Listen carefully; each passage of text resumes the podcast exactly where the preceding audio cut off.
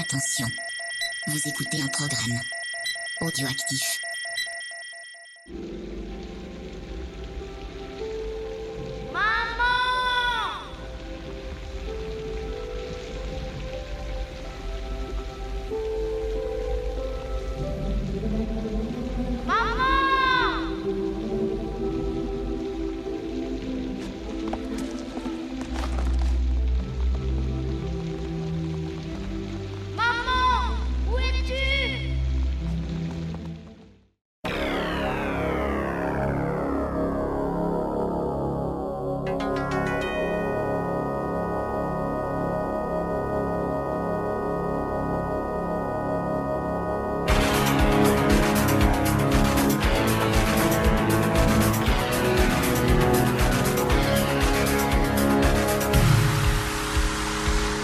Camarades bourrinos, bonjour et bienvenue pour ce nouveau numéro de VHS et Canapé.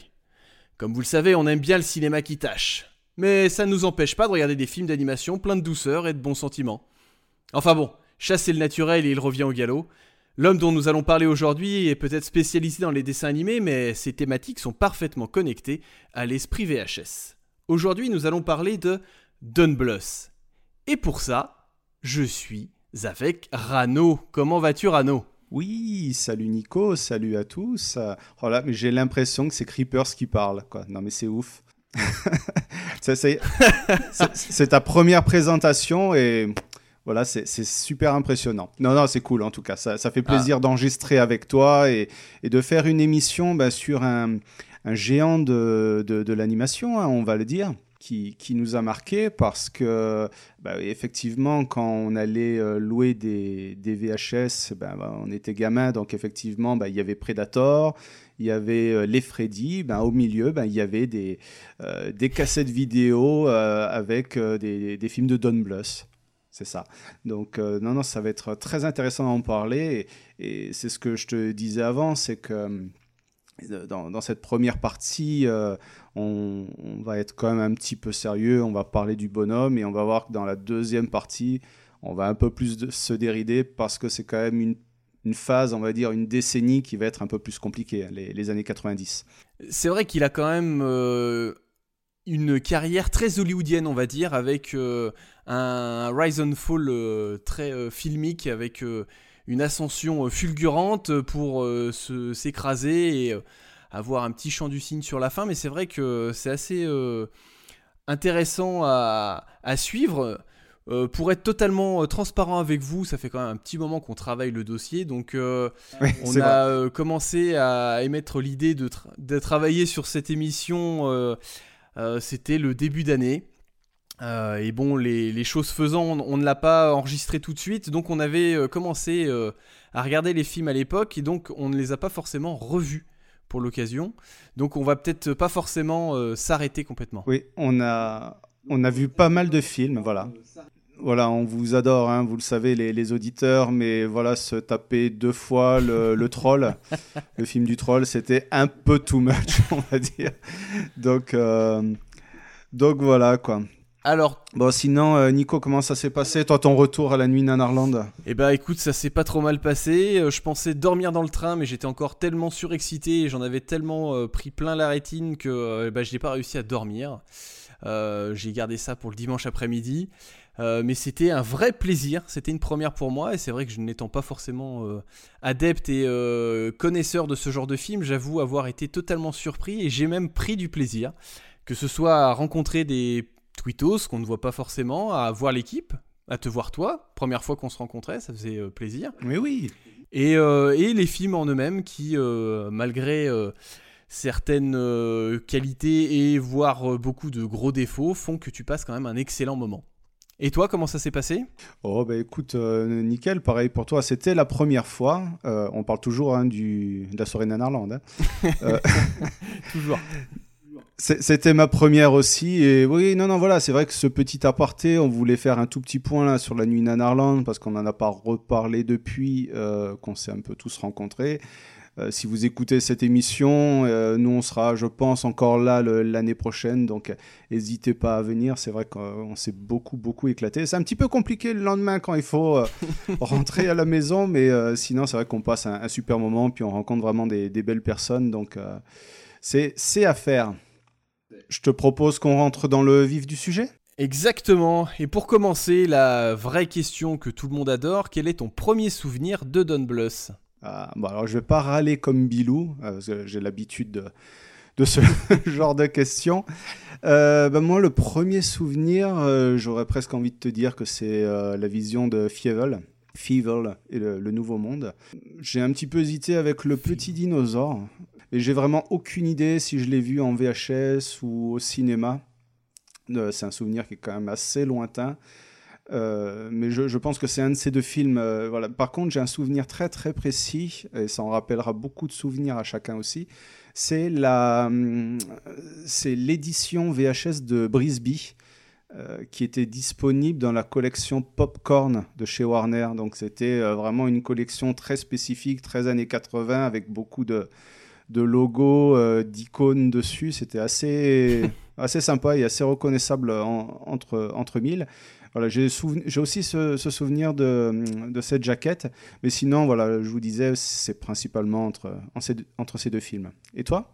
Alors, euh, je sais pas si c'est le premier que j'ai vu, mais en tout cas, le gros souvenir que j'ai, c'était d'avoir vu Anastasia au cinéma. Euh, ça doit être le seul euh, que j'ai vu au cinéma, et euh, j'avoue que j'en garde un, un très bon souvenir, euh, parce que, et d'une, c'est un excellent film, comme on va pouvoir en parler après, et euh, parce que euh, ça doit être vraiment le premier que j'ai vu, et en tout cas qui m'a marqué. Euh, et après, j'avais dû rattraper. euh, C'est déjà plus récent, hein, quand même. Ouais, mais je suis plus jeune que toi, donc forcément, les... j'ai rattrapé certaines Oui, choses euh, C'est bon, c'est bon. sur un décalage. on attaque directement sur l'âge. Non, non, mais ouais, étant, étant un peu plus jeune, du coup, c'est vrai que le, le décalage s'est fait par rapport à ça. Et je pense que le premier, en tout cas, souvenir que j'ai, c'était ce film-là au, au cinéma.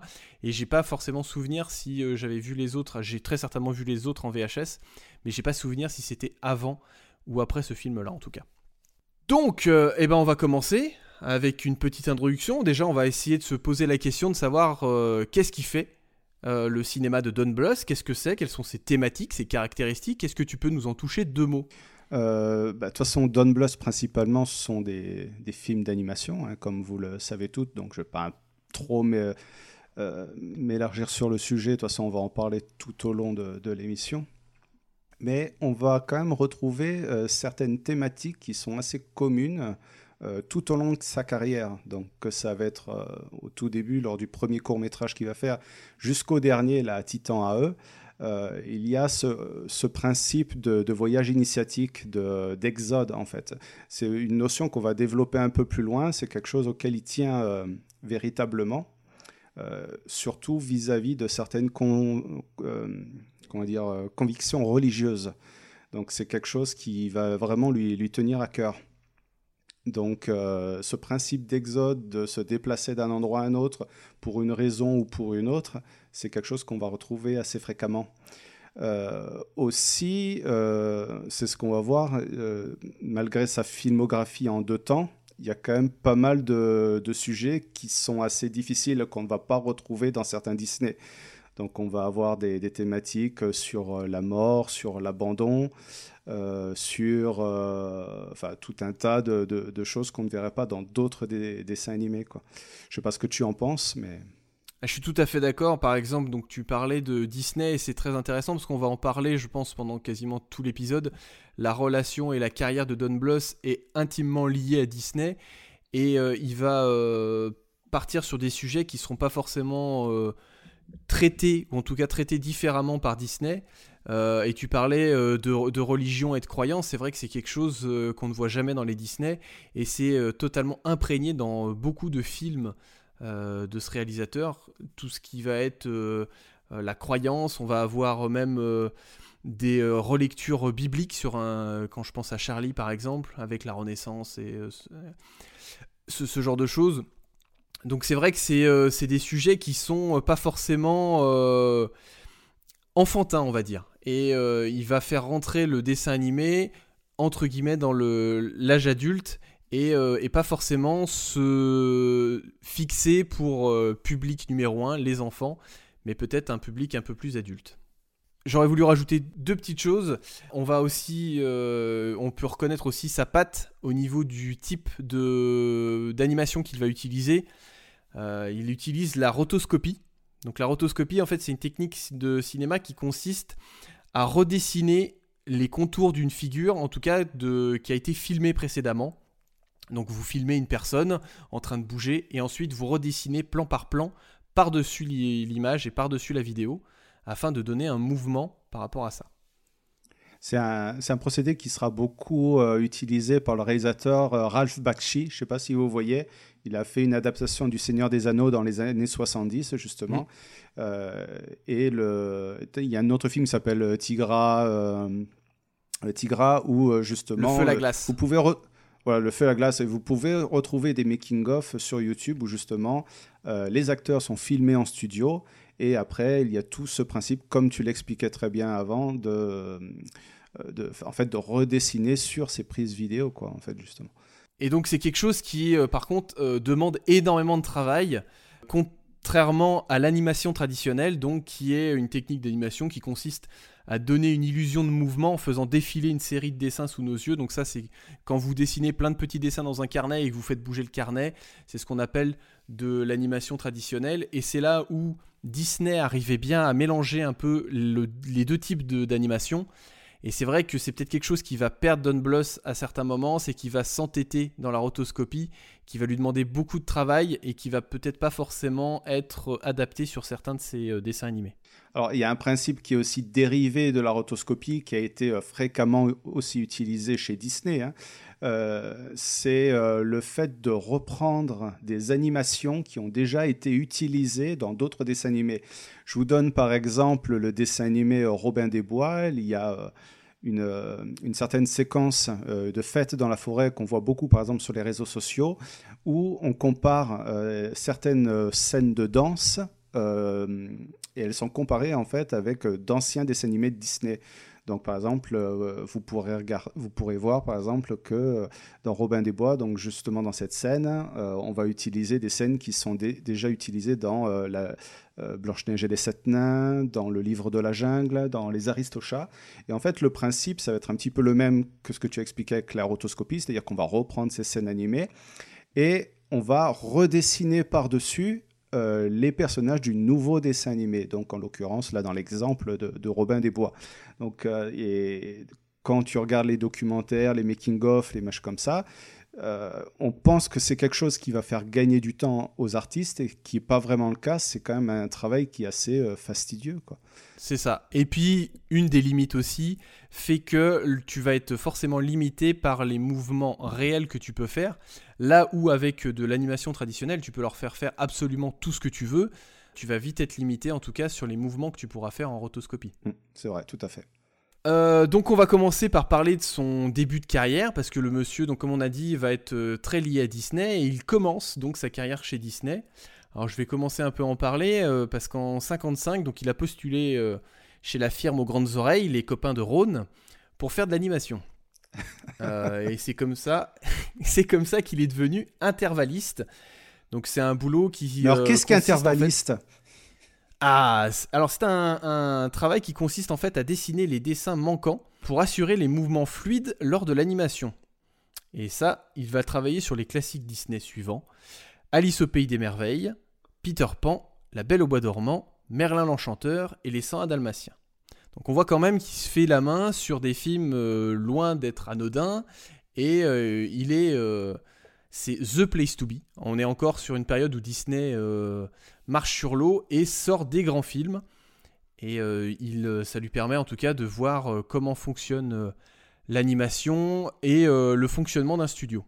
Alors en fait, il a été euh, vraiment très reconnu par son travail euh, d'intervalliste.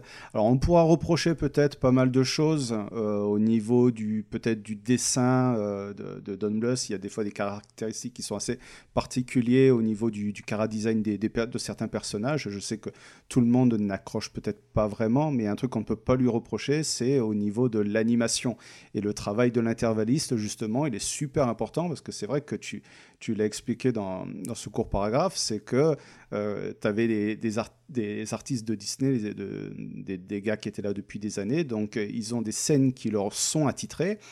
Et euh, donc Don Bluth, lui, va reprendre ces scènes et va ajouter des mouvements pour fluidifier l'animation, justement, derrière. Et c'est là où son travail va va être important pour ce type de travail, va surtout être important pour le reste de sa carrière. C'est ça. Seulement, le monsieur a des convictions. Et en 1957, tu vas nous expliquer ce que fait ce, bon vieux Don. Alors, ce qu'il faut savoir, c'est qu'en 1900, en fait, il était en stage hein, chez Disney. Donc, en 1957, il va partir de chez Disney mm. et il va repartir euh, pour une retraite, une, mission pour, pour l'Église de, Jésus-Christ, euh, qu'on appelle euh, les Saints des derniers jours. Mais vous les connaissez plus peut-être particulièrement sous le nom de Mormons. Donc c'est une. Euh, ah, ils sont quand même connus. Voilà, c'est une religion qui est connue, euh, enfin qui a été reconnue par l'Église euh, catholique, qui est pas si vieille, hein, qui date des années 1800. Et on parlait en tout début d'émission de certaines caractéristiques, des, des choses qu'on allait retrouver euh, dans, la plupart de ses films. Et justement, la, religion mormon euh, va, euh, va pas mal influencer son cinéma tout au long de sa carrière. Notamment, c'est l'esprit mormon. Bon, outre les choses qu'on connaît peut-être déjà ou qu'on a déjà vu dans des films, le, fait qu'ils vivent euh, je ne vais pas dire à la campagne, mais qui vivent avec le minimum de moyens, qui vont pas utiliser l'électricité. Dans la nature. Dans la nature, de ça. Ils vont. Il euh, y a aussi un principe, c'est que euh, dans cette religion, de ce que j'ai pu lire, c'est qu'ils vont aller au la seconde maison de Jésus, qui se trouve dans une ville qui s'appelle Zion, donc Z-I-O-N. Et euh, cette ville se trouverait à côté de Salt Lake City. Et en fait, tous les disciples des Mormons vont faire une sorte d'exode vers cette, euh, entre parenthèses, nouvelle terre promise. Et quand je vous dis ça, et quand vous repensez au dessin animé que Don Bluth a fait, on fait Ah putain, mais oui, mais effectivement, euh, le petit dinosaure, Titan AE, euh, même euh, Anastasia, tu parlais tout à l'heure, il y a ce principe d'exode, de partir d'un endroit pour aller vers une terre meilleure. Forcément, ça, voilà, ça, ça vous inspire tout de suite. Quoi. Ça, ça, va même aller plus loin que ça, parce que si tu regardes son premier dessin animé, donc on va, on va y venir, qu'il euh, fait un petit peu sous le manteau, l'exode, et en tout cas, ça se, ça se passe à Salt Lake City. Ben voilà, c'est ce que j'allais te dire en plus. Ah bah voilà. Comme quoi les grands esprits se rencontrent. c'est parfait.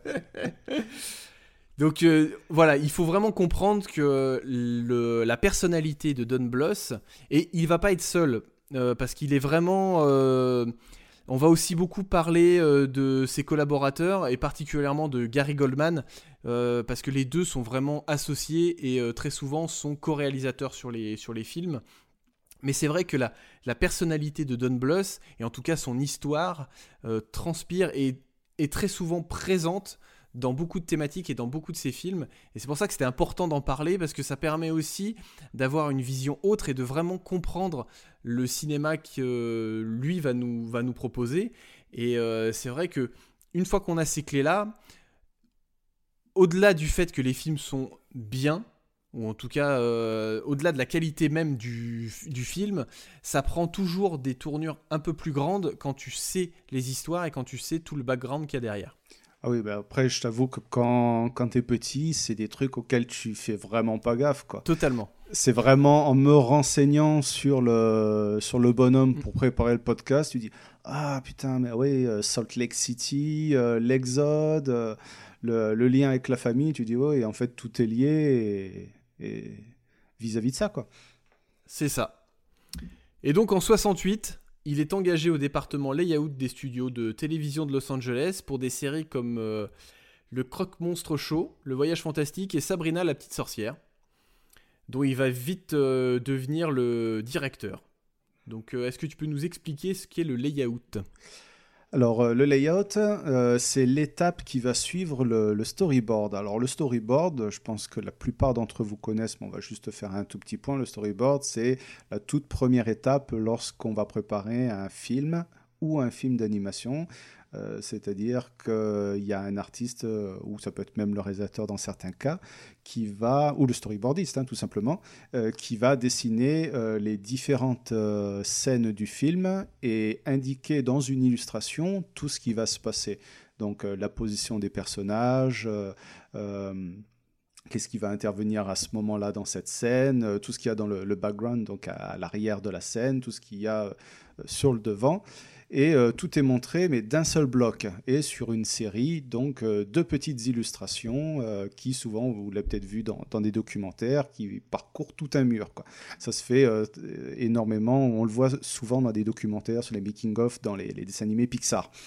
Et le, layout, en fait, donc c'est l'étape qui va suivre, c'est-à-dire que ben, la Don Bluth, il va récupérer ces étapes du storyboard et il va les décomposer. Il va dire bah, ça, ça va être le, background, comme je vous disais. Là, les personnages, euh, on va les mettre à part euh, parce que je ne sais pas comme, si vous avez déjà vu comment c'est fait un dessin animé, c'est-à-dire que, euh, surtout à cette époque-là, euh, avant qu'on utilise véritablement les outils informatiques, les, les fonds, les backgrounds donc, sont dessinés dans un premier temps et on va redessiner les personnages avec des cellulos par-dessus. C'est pour ça que très souvent tu as les personnages qui bougent et tu as un fond qui est quand même fixe. Et c'est pour ça que tu vas pas avoir, euh, si par exemple tu as des arbres derrière, en tout cas en image de fond, c'est très rare que tu vas avoir le vent avec, le, avec les, arbres qui bougent. Et c'est pour ça que très souvent tu vas avoir juste les personnages, en tout cas l'action.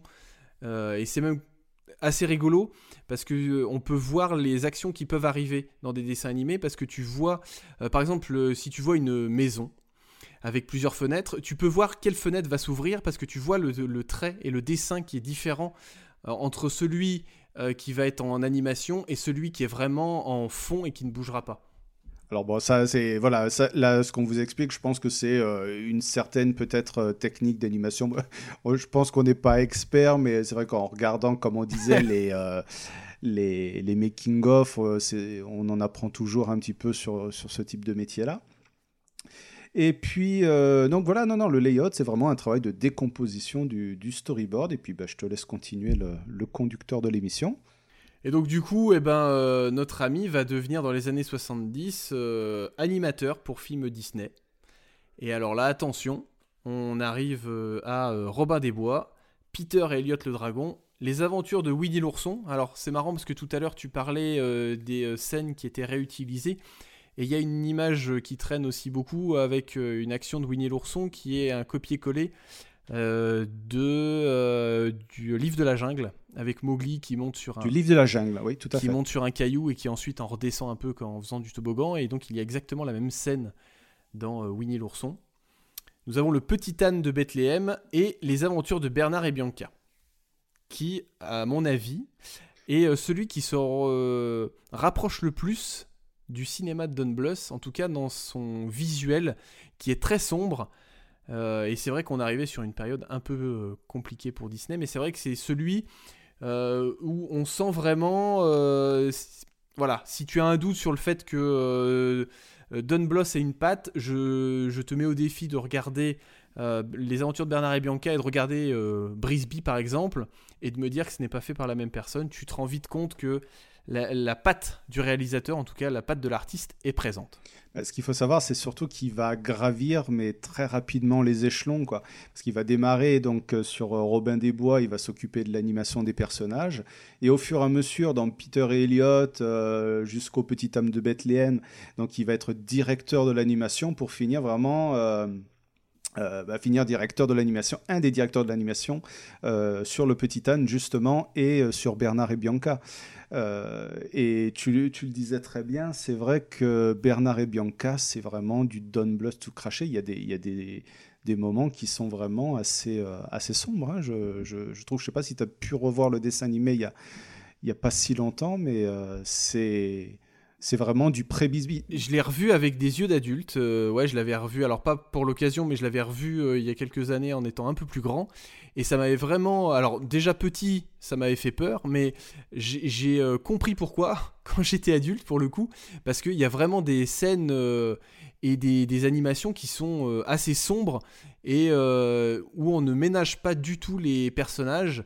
Euh, particulièrement la petite fille euh, qui, euh, à qui on fait faire des choses absolument horribles et qui est vraiment sous le joug d'un un personnage. Alors, Disney a souvent été très fort pour créer des, méchants très identifiables. Et c'est vrai que la, méchante dans Bernard et Bianca est particulièrement réussie avec ses crocodiles. Et c'est vrai que c'est assez compliqué à regarder en tant que jeune public, je trouve. Et outre l'atmosphère, si vous regardez un petit peu l'animation, comparé à certains Disney précédents, euh, vous pouvez voir aussi que, euh, enfin, outre le côté sombre, hein, je veux dire, c'est euh, il y a quelque chose qui a changé au niveau de l'animation, au niveau de l'animation des personnages. Il y a plus de mouvements, c'est plus rapide. Euh, je pense que justement, on en parlait un petit peu au début, que le travail d'intervalliste a dû jouer justement dans, le, dans, la création de ce film. Et il y a, il y a des choses, il y a une petite histoire qui est aussi intéressante vis-à-vis de Bernard et Bianca, c'est que euh, le film, il a eu plusieurs directeurs. Donc, il a été réalisé conjointement ben, par Don Bluth, qui est considéré entre parenthèses comme un petit nouveau dans la société Disney, et euh, des réalisateurs d'ancienne génération qui sont là en fait depuis Fantasia. Et ça leur plaît pas trop en fait, hein, qu'il y ait un petit jeune qui arrive et qui euh, se retrouve directement, qui, se qui se trouve directement euh, statué en, termes de, directeur de, l'animation avec eux. Euh, c'est- il gravit un peu trop rapidement les, les- les échelles et ça leur, euh, enfin les étapes et ça, ça ne leur plaît pas trop quoi. Euh, il y a le film Bernard et Bianca, il sort au cinéma, il fait quand même un succès qui est quand même plutôt, plutôt pas mal.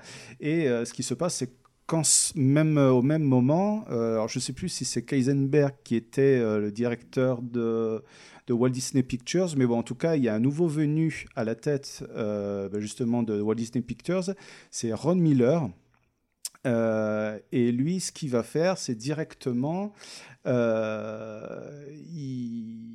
il va voir Don Bluth, qui lui était pressenti pour réaliser Taram et le chaudron magique, donc qui va venir un petit peu plus tard, et lui dit euh, non non mais écoute ça c'est un projet qu'on va mûrir, euh, qui est vraiment un peu trop ambitieux pour toi, donc on va te, te retirer et on va te mettre sur un autre projet. Et Don Bluth a dû faire en fait des jouer des coudes pour euh, être directeur justement de l'animation. Donc on en parlait un petit peu avant du Petit âne de Bethléem. Donc un court métrage qu'on va retrouver, je crois, sur la, la compilation Coquin de printemps hein, qui est maintenant.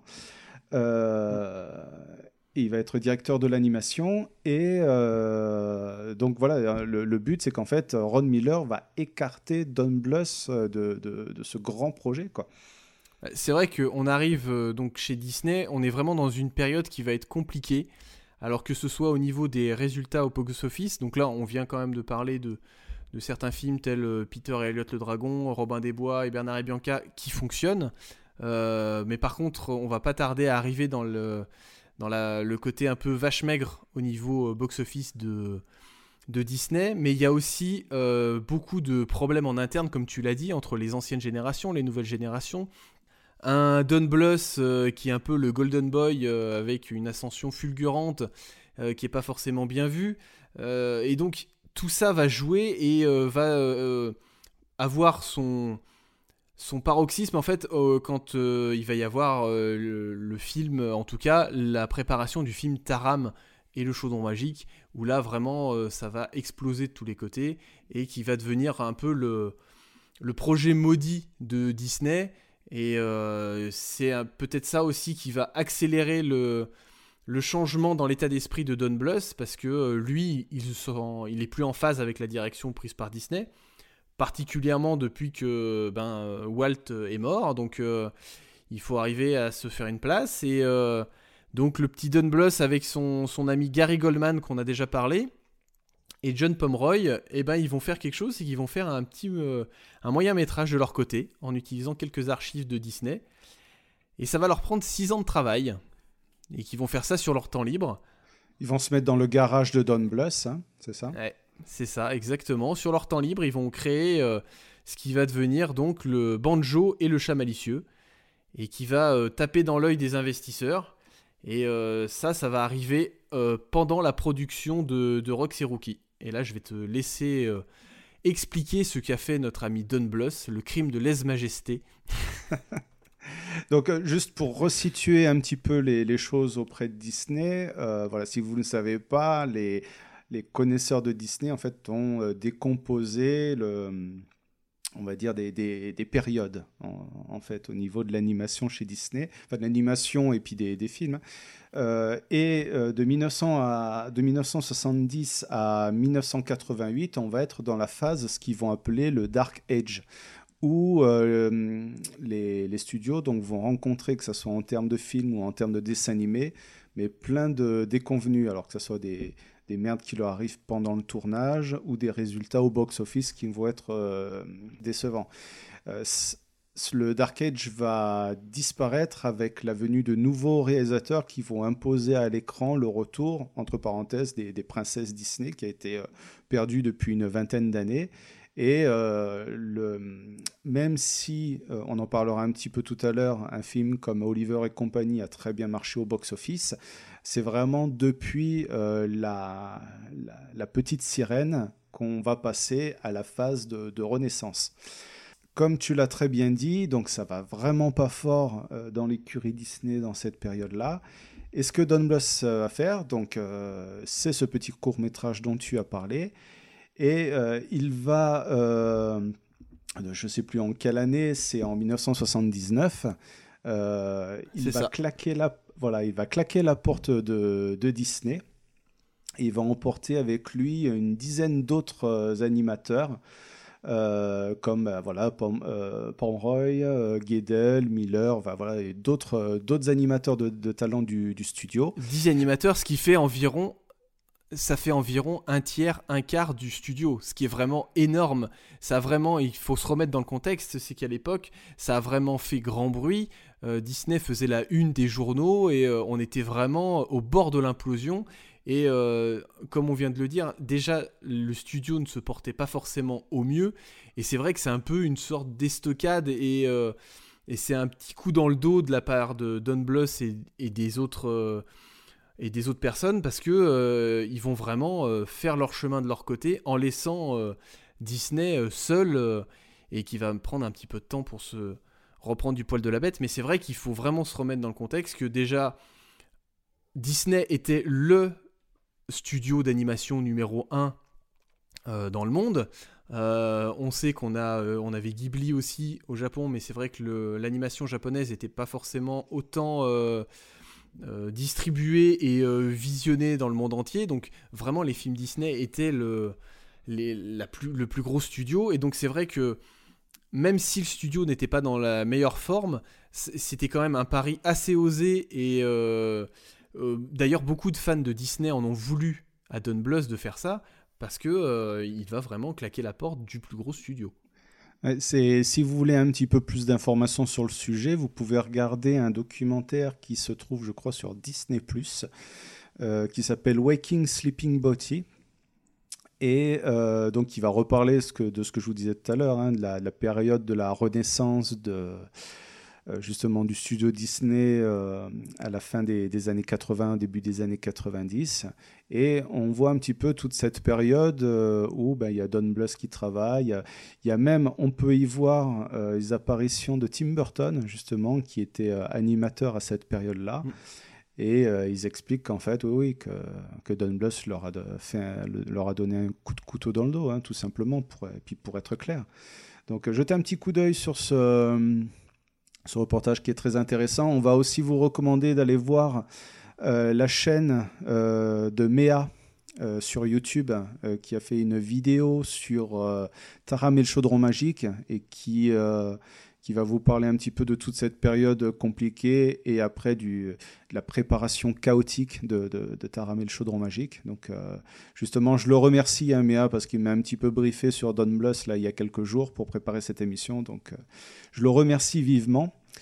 Et, euh, et, puis voilà, bah, donc il va emporter, comme on disait, les plusieurs animateurs avec lui, Don Bluth, et il va fonder donc ce qu'il va appeler la, la Don Bluth Mm. Studio, hein, tout simplement. C'est ça. Donc euh, pour l'instant, ça reste un petit euh, studio euh, Enfin, la Don Bluth Production, hein, en fait. Don Bluth Production et ça, ça reste pour l'instant un petit un, petit studio euh, fait de briques et de broc. euh, donc comme on a dit, hein, ça- le- leur premier film a été fait dans un garage sur un temps libre en utilisant euh, des brouillons à droite à gauche. Ce qui n'empêche que euh, le résultat va plaire aux investisseurs et ce qui va permettre en tout cas de donner confiance à Don Bluth et de pouvoir s'émanciper de Disney et de se lancer lui-même ainsi que ses collaborateurs dans une nouvelle aventure. Et pour cela, ils vont donc sortir leur premier film qui sera Brisby et le secret de Nîmes qui va sortir en 1982. Alors, si tu veux, je peux tu dire. nous dire je- de quoi parle Alors, j'allais te dire, je- si tu veux, je peux dire deux, deux petits mots sur Banjo, euh, le petit chat malicieux. exactement. Euh, parce, parce que, voilà, je crois que le, le court-métrage est disponible. Alors, je sais plus s'il est toujours, euh, toujours dispo, justement, mais il était sur Dailymotion. Donc, c'est vraiment pas long, c'est 15-20 minutes. Et si vous avez encore la possibilité de le voir, vous allez voir qu'effectivement, euh, il y a beaucoup de similitudes avec les toutes premières euh, productions, les premiers longs métrages que Don Bluth va sortir là dans les années 80. Ça va beaucoup vous rappeler Brisby, beaucoup vous rappeler euh, le petit dinosaure, Fievel et tout ça. Très rapidement, de ce que je me souviens, c'est que Banjo parle d'un petit chat malici- qui est malicieux, très malicieux, qui fait beaucoup de bêtises à la ferme, et euh, dont le souhait, euh, c'est d'aller voir ce qui se passe euh, à la ville, ce qui se passe à la ville à côté. C'est quelque chose qu'il ne connaît pas et qu'il voudrait découvrir. Mais son père est vraiment contre parce que la ville, effectivement, c'est trop dangereux. Il y a des chats de gouttière, il y a des humains surtout, et, et on est vraiment mieux à la campagne, hein, tout simplement. Et bah, évidemment, comme il est malicieux, ce petit chat, qu'est-ce qu'il va faire? Il va s'enfuir, se retrouver dans cette ville. Et euh, il va très rapidement se rendre compte que malgré euh, l'aide d'autres chats, donc aussi une thématique qu'on va retrouver dans les, dessins animés Don Bluth, hein, euh, l'aide, extérieure, la fraternité. Euh... Même de base, les chats et les souris. Je pense qu'il a une passion pour les chats et les souris. Oui, c'est vrai, très certainement. Et euh, il va très rapidement se rendre compte que bah, son père ne lui disait pas forcément de, bêtises et que la ville c'est effectivement dangereux et que bah, on est quand même pas mal à la maison. Voilà. Très simplement, tout ce que je pouvais dire sur Banjo, le petit chat malicieux, il n'y a pas énormément à dire, hein, je vous l'avais dit, c'est très très court. Il y a, je crois, il y a un ou deux petits morceaux musicaux, hein, c'est un petit cours musical aussi. Mais, euh, mais voyez déjà que la, si vous avez l'occasion de le voir, que l'animation est déjà, déjà pour l'époque très propre. On est dans l'état d'esprit quand même assez mormon, comme on l'a dit, hein, euh, le côté euh, vive la nature et la ville, euh, c'est pas bien. Il y a de la drogue et il y a des prostituées. Je ne sais pas pourquoi je dis ça, mais bon. Euh, et des chats. Et des chats. Euh, donc euh, voilà, donc ça c'était le premier euh, galop d'essai euh, de notre fine équipe. Donc du coup on en arrive à Brisby et le secret de Nîmes. Encore une histoire de souris. Et est-ce que tu peux nous parler de Brisby? Tu vas me détester. Mais euh, pareil, il a, juste pour préciser, et après je vais directement, je te promets, sur Brisby. Euh, juste pour et après tu me dis de quoi parle Brisby. Et après de, de quoi parle Brisby, je te promets. Non, non, c'est juste pour préciser aussi que euh, leur, deuxième, leur deuxième travail en fait à la Don Bluth Production, c'était euh, une petite séquence animée que vous pouvez retrouver dans le film Xanadu euh, avec Olivia Newton-John et Gene Kelly, je crois. Euh, c'est un film musical qui est, euh, je crois, ça fait très longtemps que j'ai pas vu, hein, qui est euh, totalement kitsch. Euh, mais qui a quand même le, plaisir de retrouver des, musiques de, ELO, Electric Light Orchestra. Et justement, une de ces musiques est interprétée par Olivia Newton-John, et cette phase-là est animée. Et si vous, pareil, vous avez l'occasion de la voir, vous verrez que ça va très fortement vous rappeler euh, Pousselina, dont, on va parler un petit peu tout à l'heure. Et donc, pour en revenir à Brisby. Brisby Voilà, donc euh, Brisby, c'est l'histoire de Madame euh, Brisby, qui est une gentille euh, maman souris et qui va décider de remuer ciel et terre pour sauver sa famille et notamment son petit garçon qui est atteint, j'allais dire de pneumopathie, mais pas exactement, d'une pneumonie. elle va devoir rencontrer un médecin qui après va l'orienter euh, vers euh, d'autres personnages tout aussi euh, bizarres qu'incongrus avec l'accent marseillais.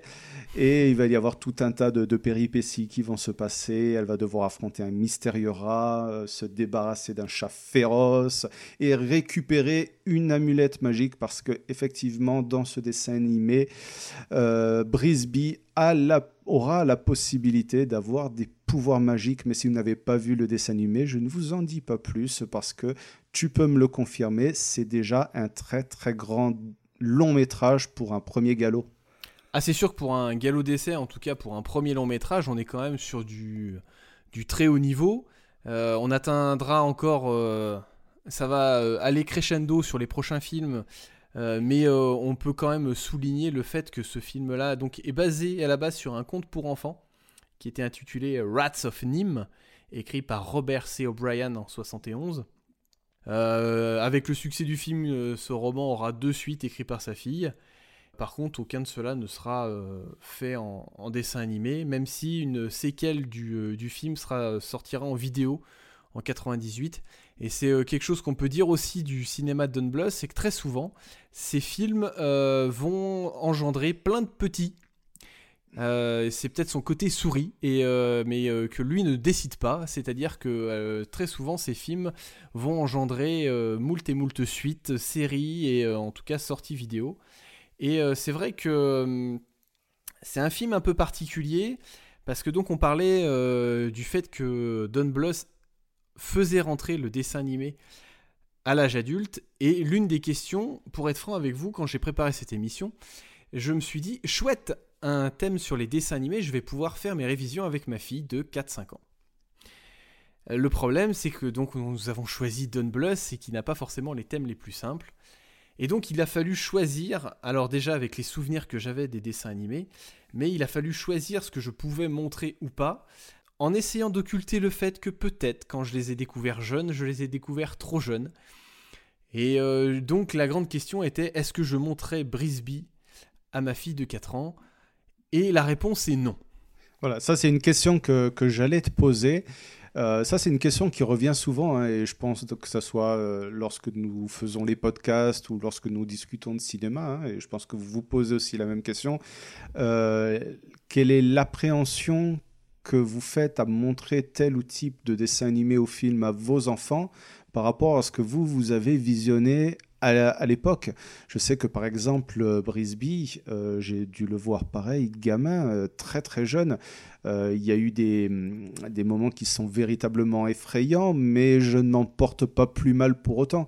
Et je sais que maintenant, avec l'évolution la, de la, mentalité, le.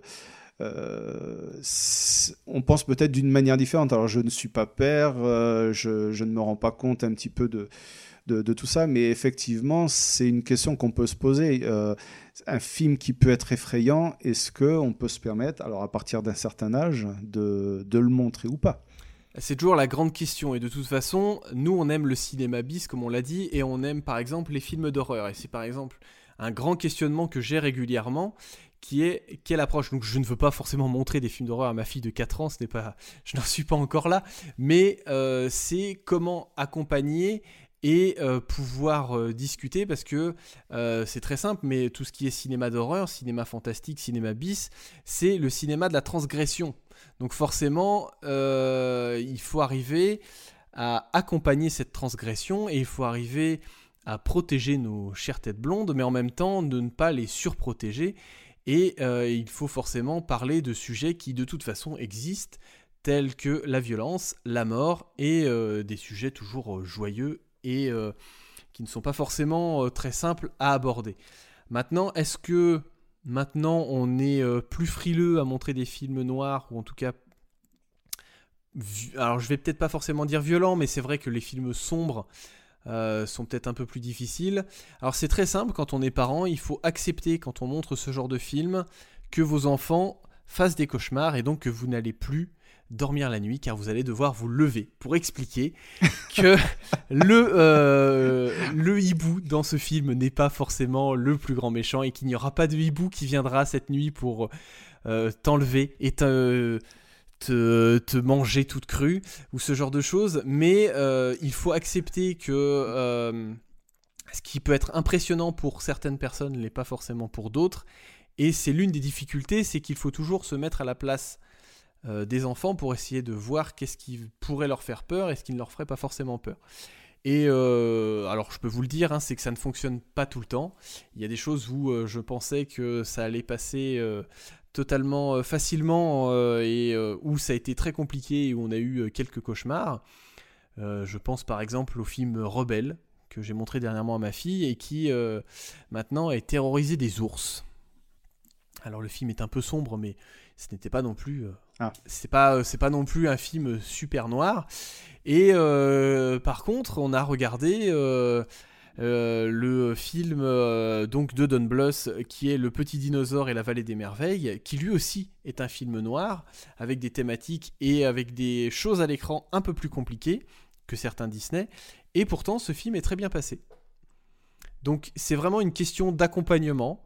Et, euh, et, après, bon, on peut quand même être France. Le Brisby et le Secret de Nîmes n'y va pas par le dos de la cuillère. il y a du sang il y a des morts euh, en plein écran, c'est-à-dire que ce n'est pas suggéré, on a vraiment euh, des personnages principaux qui, euh, qui meurent devant le, enfin, sur l'écran, donc forcément. Oui, mais c'est. C'est ce que j'allais dire, hein. c'est que bah, tu parlais du hibou, mais le hibou, la, la première rencontre, mais je peux comprendre que ça fasse peur à des gamins, quoi. Il y a quand Brisby va rencontrer les rats pour la première fois, mais c'est, elle va, elle va se battre avec, je sais plus comment il s'appelle, c'est Nicodemus peut-être, enfin je sais plus exactement. Oui, c'est ça. Mais euh, euh, voilà, mais il est super effrayant au tout début. Il y a un combat euh, où il va utiliser une, une lance avec des éclairs.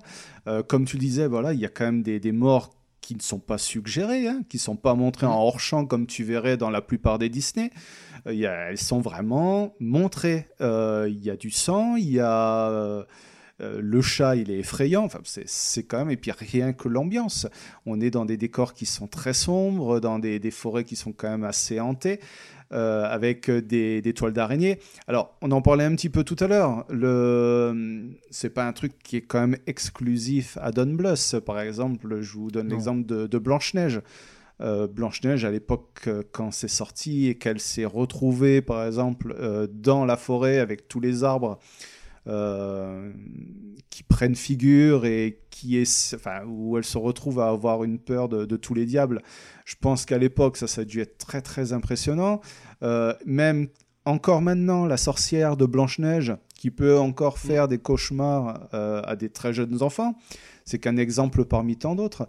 Donc Don Bluth n'est pas exclusif à ce, ce genre de truc, c'est que là, euh, on peut se poser la question si Brisby est un dessin animé familial ou peut-être catalogué comme un film pour enfants.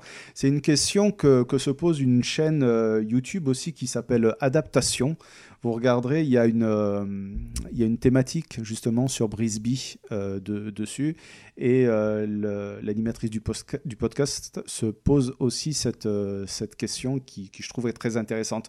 Mais n'hésitez pas sur les, réseaux sociaux, si vous nous avez écouté et que vous voulez répondre sur Twitter ou Facebook, si Facebook marche, de, nous dire ce que vous ce que vous, vous en pensez justement si vous avez des enfants et si un jour vous pensez leur montrer un film comme Brisby et le secret de Nîmes, si vous vous en souvenez, euh, toujours assez bien.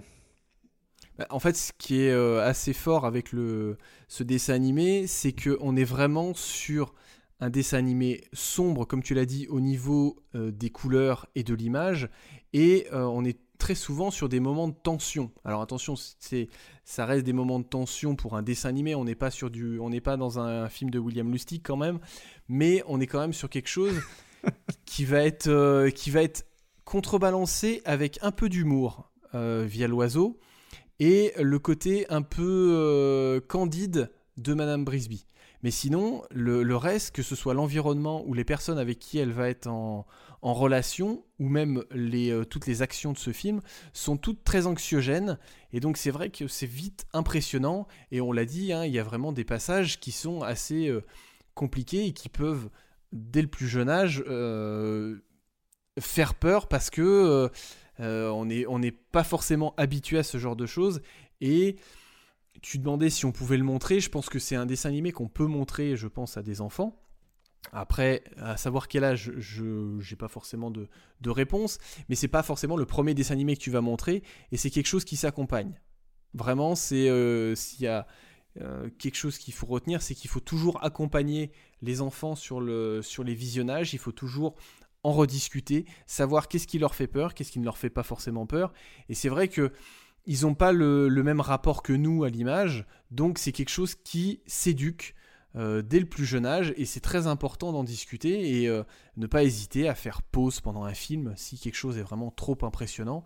Et euh, c'est vrai que le secret de Nîmes, c'est pas celui que je montrerai à mes enfants, d'ailleurs c'est pas celui que j'ai montré en premier à mes enfants. Mais voilà, ça reste quand même un excellent dessin animé avec des décors, et c'est là où moi j'ai euh, vraiment euh, beaucoup d'admiration sur Don Bluth, c'est vraiment sur les, décors qu'il va avoir dans ses films, en tout cas sur ses gros films. On sent vraiment euh, des, toiles, des, des, œuvres d'art sur, sur tout ce qui est arrière-plan et décor.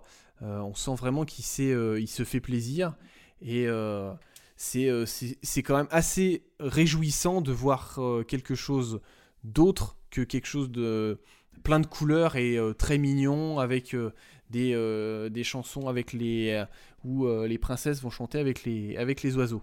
Par contre, ça c'est un point important aussi. En parlant des chansons, ça me fait penser. on a très peu de chansons dans celle-ci. Je crois qu'on en a qu'une, voire deux, et c'est déjà une façon de s'éloigner des codes Disney oui, et hum, je crois que c'est euh, Brisby qui la chante euh, à son petit souriceau malade. Je crois, si je dis pas de mm. bêtises. C'est une chanson qu'on va retrouver en générique de fin qui est chantée par Yves Duteil, si, pour l'anecdote. Donc c'est l'anecdote du soir. et de manière générale, voilà, j'aime beaucoup, euh, comme ben, on, va un petit peu en parler après pour les prochains films, j'aime beaucoup la bande originale de Brisby, euh, que ce soit cette chanson, que ce soit les, thèmes qui, sont, euh, qui ont été créés par Jerry Goldsmith. Voilà. Et Jerry Goldsmith, comme tu dis, et c'est pas, c'est loin d'être un amateur, et on va voir que il va quand même avoir beaucoup de chance, je trouve, au niveau de ses bandes originales. Sur pas mal de ses films, il va avoir quand même quelques grands noms qui vont l'accompagner. Et c'est vrai que celle de Nîmes est particulièrement inspirée et très agréable à l'écoute. Oui, c'est ça, c'est exactement ça. Euh, après, voilà, le dernier truc qu'il faut savoir sur euh, Brisby, c'est que finalement, même si on le connaît tous, c'est un film un petit peu à la manière de, Jack Burton. C'est un film qui n'a pas fait. Euh, vous allez dire quel est le lien entre Jack Burton et Brisby Bah, c'est cool. Eh bien, je vais vous le eh ben, je vais vous le dire, les deux films sont cool déjà. c'est que bah voilà, c'est des films qui n'ont pas marché au box-office, hein, tout simplement, mais qui ont super super bien marché en cassette vidéo lors de leur sortie. Donc, euh, mm. il y a eu euh, Don Bluth s'est fait une, une renommée principalement sur au niveau des, des sorties en VHS, hein, tout simplement. ce qui n'a pas empêché l'entreprise, là, le Don Bluth Studio, de, bah, de déposer le bilan. Alors, je ne sais pas si le film a coûté trop mm. trop cher et qu'il a rapporté bah, justement pas assez, mais ils se sont retrouvés à, voilà, déposer le bilan après ce semi-échec après un film, malheureusement. Alors, euh, juste. Euh, moi, ce qui m'a marqué, euh, c'était assez marrant, c'est quand le générique apparaît, j'ai vu que les, on a plusieurs voix assez connues. On a Shannon Doherty, par exemple, qui a été connue après pour certaines séries telles Charmed ou Beverly Hills, par exemple. mais ça m'a fait m'a fait bizarre de voir un nom que je connaissais pour un premier film. Et il y a aussi, alors attention, petit point Star Trek, il y a Will Wheaton qui aussi fait un des fils de Madame Brisby. Donc c'est assez marrant de voir que des, alors j'allais dire gros noms, en tout cas des personnes qui ensuite ont fait carrière ont aussi commencé dans ce film. Oui, puis entre parenthèses, la version française qui est franchement très bien aussi, hein, j'aime beaucoup. Hein. Donc, Tout à fait. On va y, on va y retrouver euh, Jacques Balutin, euh, notamment, qui va faire la voix du corbeau Jérémy et, Micheline mm. Dax, euh, qu'on ne présente plus dans le, domaine des adaptations voxophoniques, je ne sais pas si ça se dit.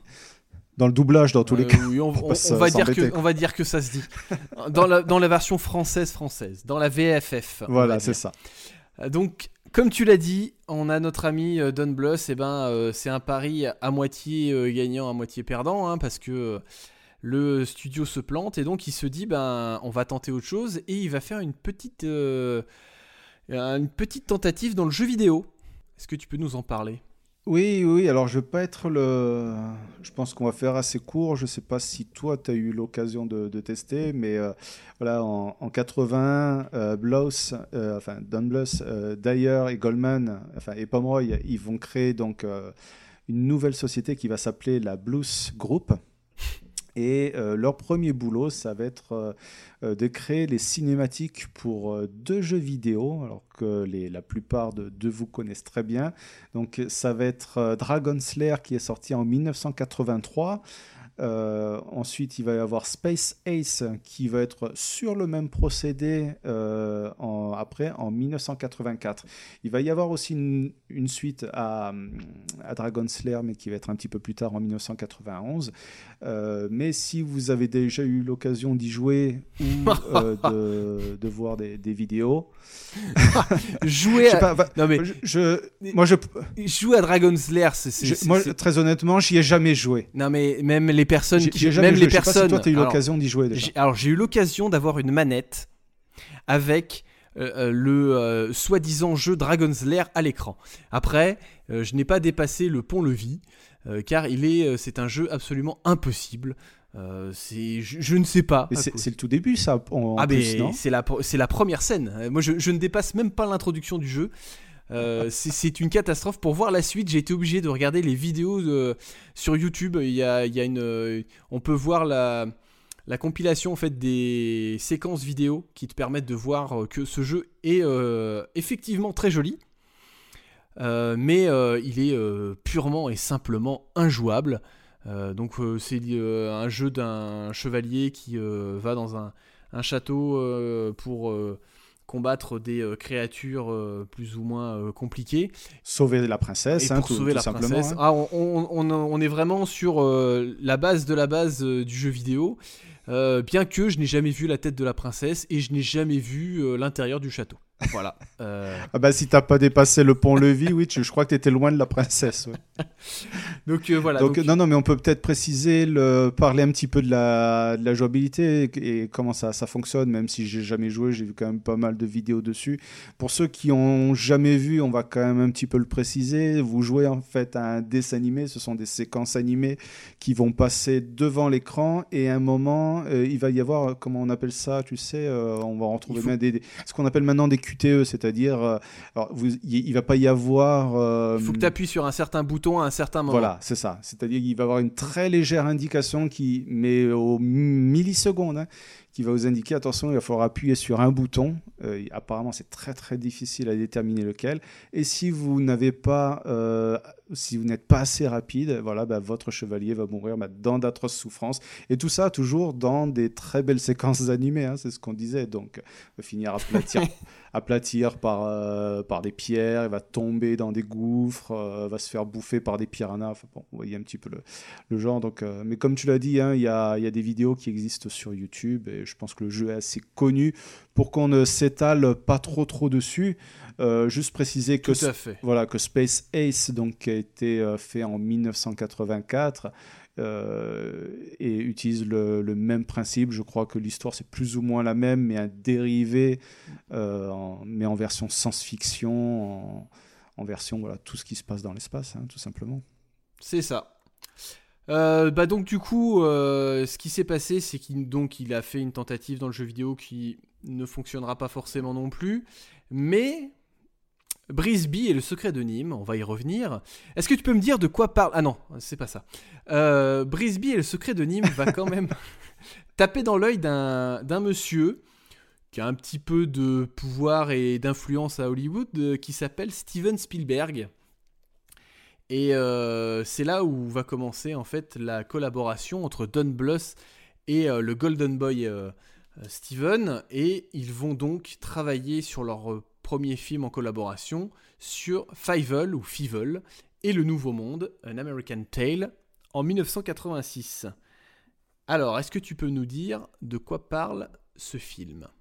Alors, pour euh, recontextualiser, putain, je l'ai dit tout en entier, euh, les choses. Euh, alors pour préciser, euh, ce qu'il faut savoir, c'est qu'après Space Ace, donc le, deuxième jeu pour lequel ils ont fait les cinématiques en 1985, la Blues Group, enfin ce qui était avant la Blues Group, va s'associer avec l'investisseur Maurice Sullivan. Ils vont créer la Sullivan Blues Studio. C'est pour ça que si vous faites genre un marathon Don Blues, vous allez, vous allez voir qu'au tout début, il y a très rarement le même studio euh, de production qui va être euh, mentionné au, tout début des, films. Donc là, on est en 85, c'est la Sullivan Blue Studio, et toute l'équipe va déménager en Irlande parce que là-bas, il va y avoir des, avantages fiscaux pour tout ce qui est le domaine de, l'animation. Ils, veulent essayer de, de développer cette activité-là euh, en, pleine Irlande. Et surtout, euh, point important, ça va devenir le plus gros studio d'animation d'Europe dans les années 80. Oui, oui, très, exactement. Et, euh, et, comme tu l'as dit, Spielberg va a énormément aimé Brisby et il va décider en 1984 de, de s'associer avec avec justement Don Bluth et son équipe pour euh, développer ben, ce qui va être deux films, dont euh, le premier, là, qui est en 1986, s'appelle Fievel et le Nouveau Monde. Alors, je ne sais pas si tu veux que je développe un petit peu le, la préparation du film. Si, si, tu veux, alors je peux en parler si tu veux. allez, vas-y, euh, je te laisse la, la, main. Je peux déjà dire de quoi ça parle, donc on est vraiment... Alors attention, encore une histoire de souris, encore une histoire de chat. Euh, parce qu'on va suivre euh, et sa petite famille, une famille russe qui est persécutée par des chats et euh, qui vont trouver d'autres solutions que de s'exiler en Amérique. le problème, c'est qu'au cours du voyage en bateau, Fievel va tomber à l'eau pendant une terrible tempête, échouer seul dans le port de New York, et ce petit souriceau aidé par ses nouveaux amis, va essayer de retrouver sa famille en bravant tous les dangers du nouveau monde. Alors, euh, c'est assez intéressant d'en parler. On peut déjà euh, situer le fait que euh, la production démarre en 84 avec une idée d'origine, c'est de faire un programme pour la télévision. Spielberg, vu qu'il a adoré Le Secret de Nîmes, il décide que le projet, bah, il va être pour le grand écran. Et il va dire, écoute Don, toi, tu as une vision, j'aime bien ce que tu fais, je te laisse l'aspect créatif.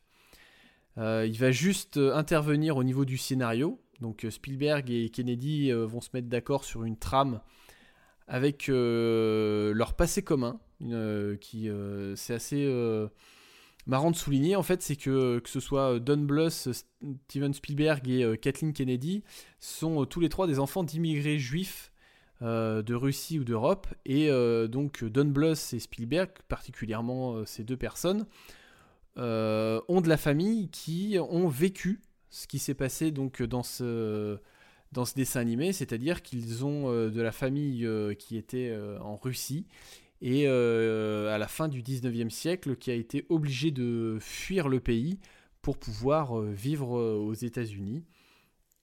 Donc voilà, c'est vrai que, comme on l'a dit, le cinéma de Don Bluth euh, est toujours imprégné, en tout cas euh, particulièrement sur ses premiers films, est vraiment imprégné de sa vie. Et euh, c'est pour ça que c'est des films qui sont très souvent personnels parce qu'il va vraiment mettre de lui et de son histoire dans les, dans les films.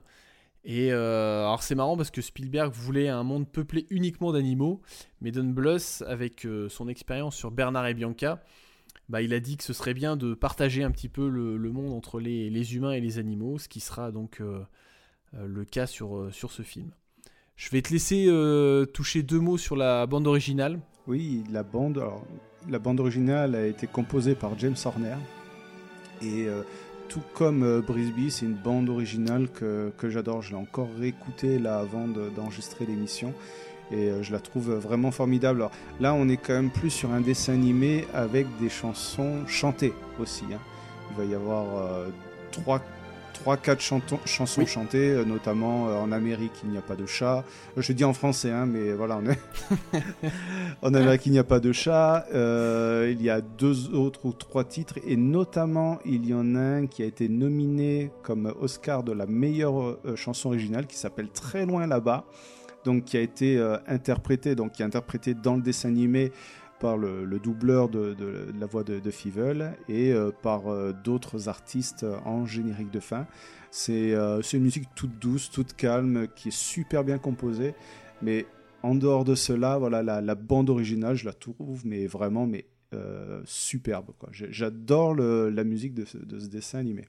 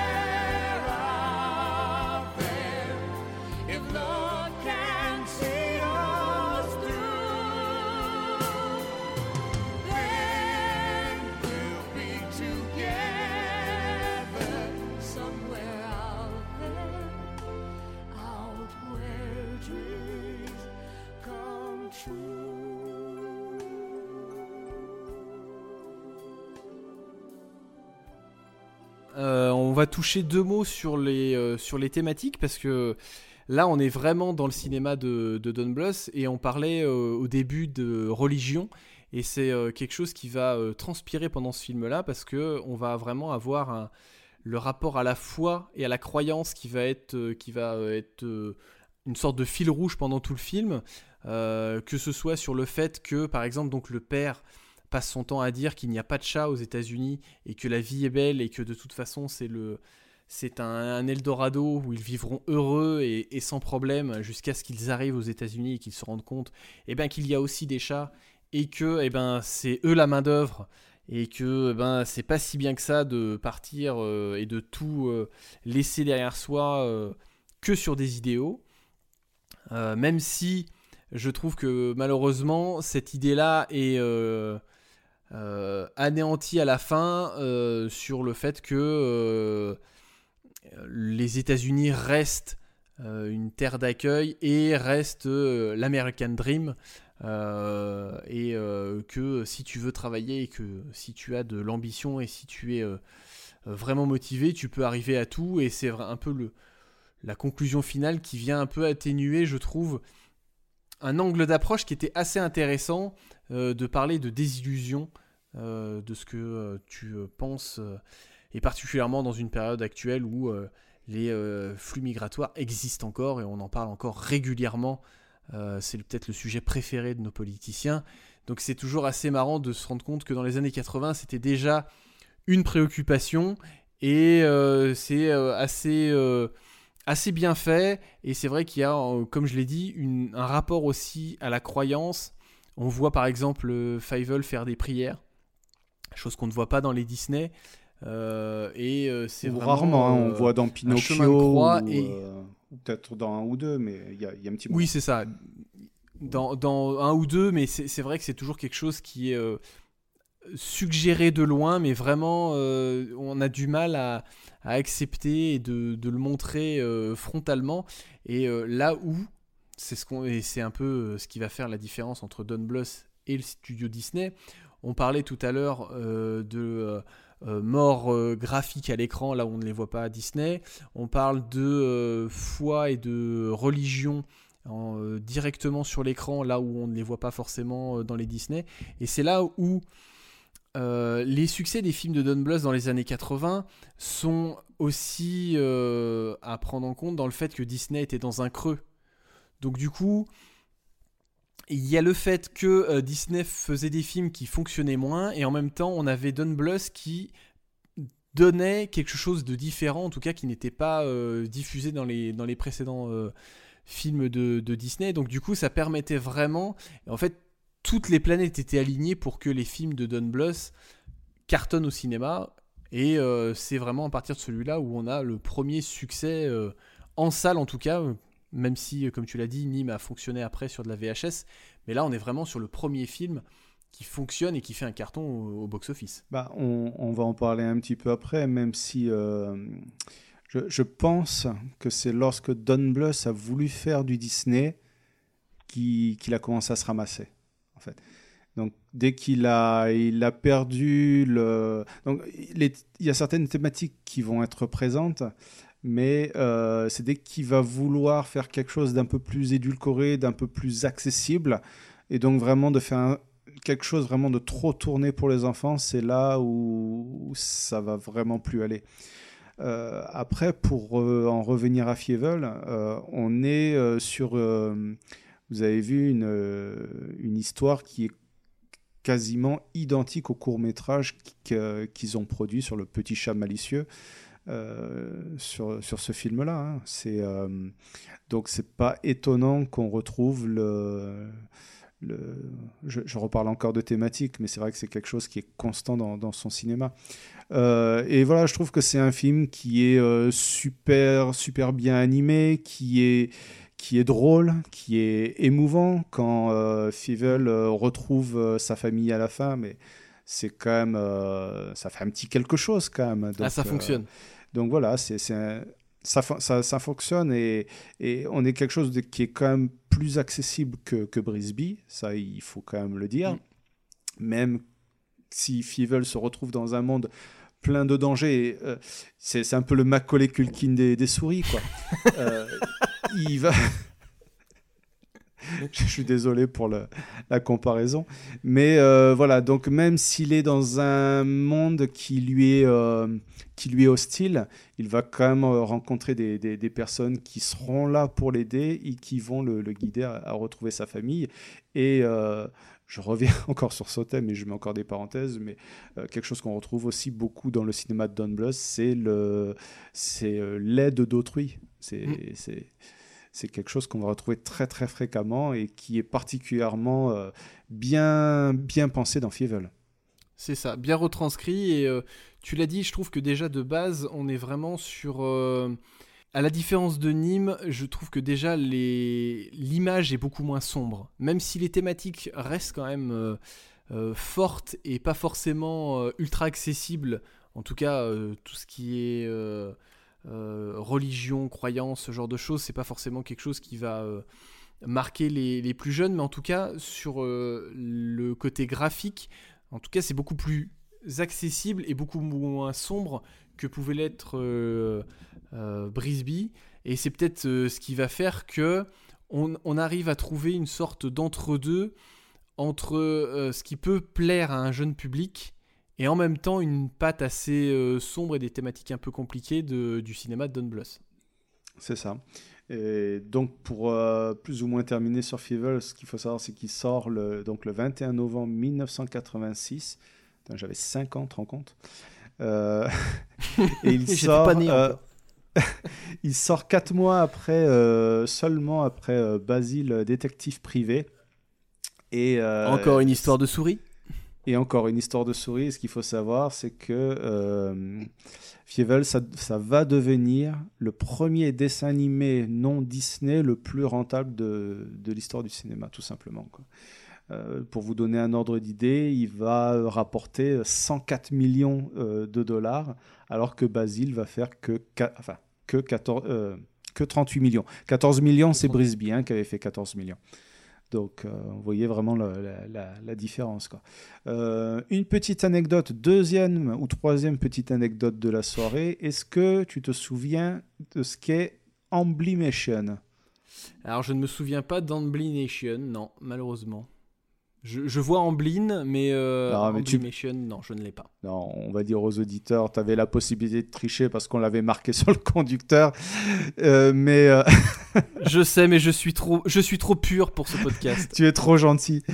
Euh, donc voilà, il, y a un studio qui a été créé, euh, pareil, dans euh, le, milieu des années 80, qui s'appelle Amblimation, voilà, qui est la contraction en fait entre le studio de Steven Spielberg, donc Amblin, et l'animation, donc qui fait Amblimation, et dont euh, la mascotte était Fievel justement.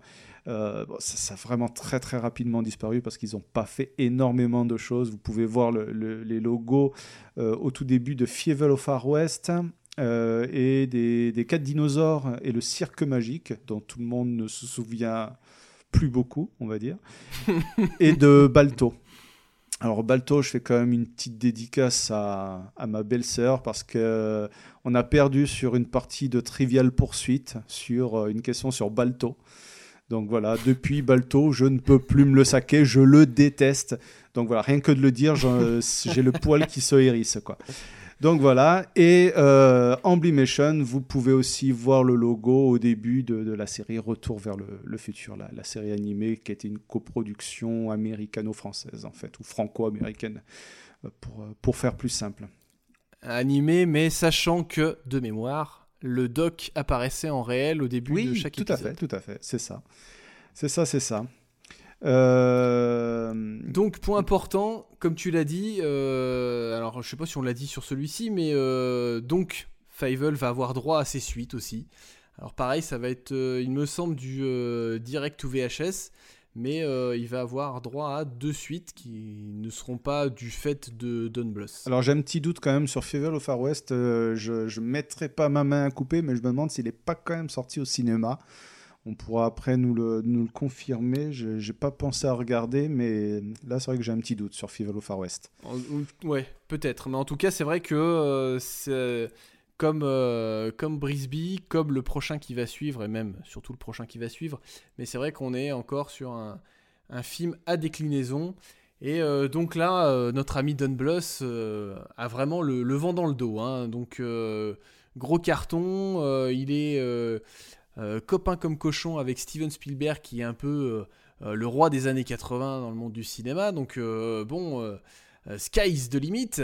Et donc arrive ce qui, pour beaucoup, est son chef-d'œuvre Le Petit Dinosaure et la Vallée des Merveilles, The Land Before Time, sorti en 88. Alors, je le titre plus fort que Bambi. Parce que je trouve que c'est assez. euh, oui, c'est vrai. c'est. euh, Parce que c'est vrai que c'est c'est aussi un film qui, euh, qui, dans les années 80, je considérais avec le cheval la Artax de l'histoire sans fin, qui a une des morts les plus euh, déchirantes de, de, de cette période-là. Mm. Je ne sais pas ce que tu en penses. Ah, je suis euh, entièrement d'accord. Et c'est. Ce qui est fort dans ce film-là, c'est que là où Bambi ne montrait pas la mort de la maman de Bambi, en tout cas le faisait en hors-champ, là nous l'avons en direct. Et euh, c'est quelque chose qui sera repris un peu plus tard euh, bah, par Disney et qui refonctionnera euh, avec Le Roi Lion. Mais la première fois où donc on voit dans un dessin animé pour enfants, la mort de la mère, eh ben, c'est dans ce, dans ce dessin animé, qui d'ailleurs a euh, soulevé beaucoup de questions de pédopsychiatres qui posaient la question de savoir si on pouvait montrer ce genre de choses à des enfants, parce que est-ce que ça allait les choquer ou pas. On en revient encore à cette histoire euh, euh, de, euh, de visionnage par, le, par les plus jeunes, et est-ce que les plus jeunes peuvent voir les films de Don Bluth? Maman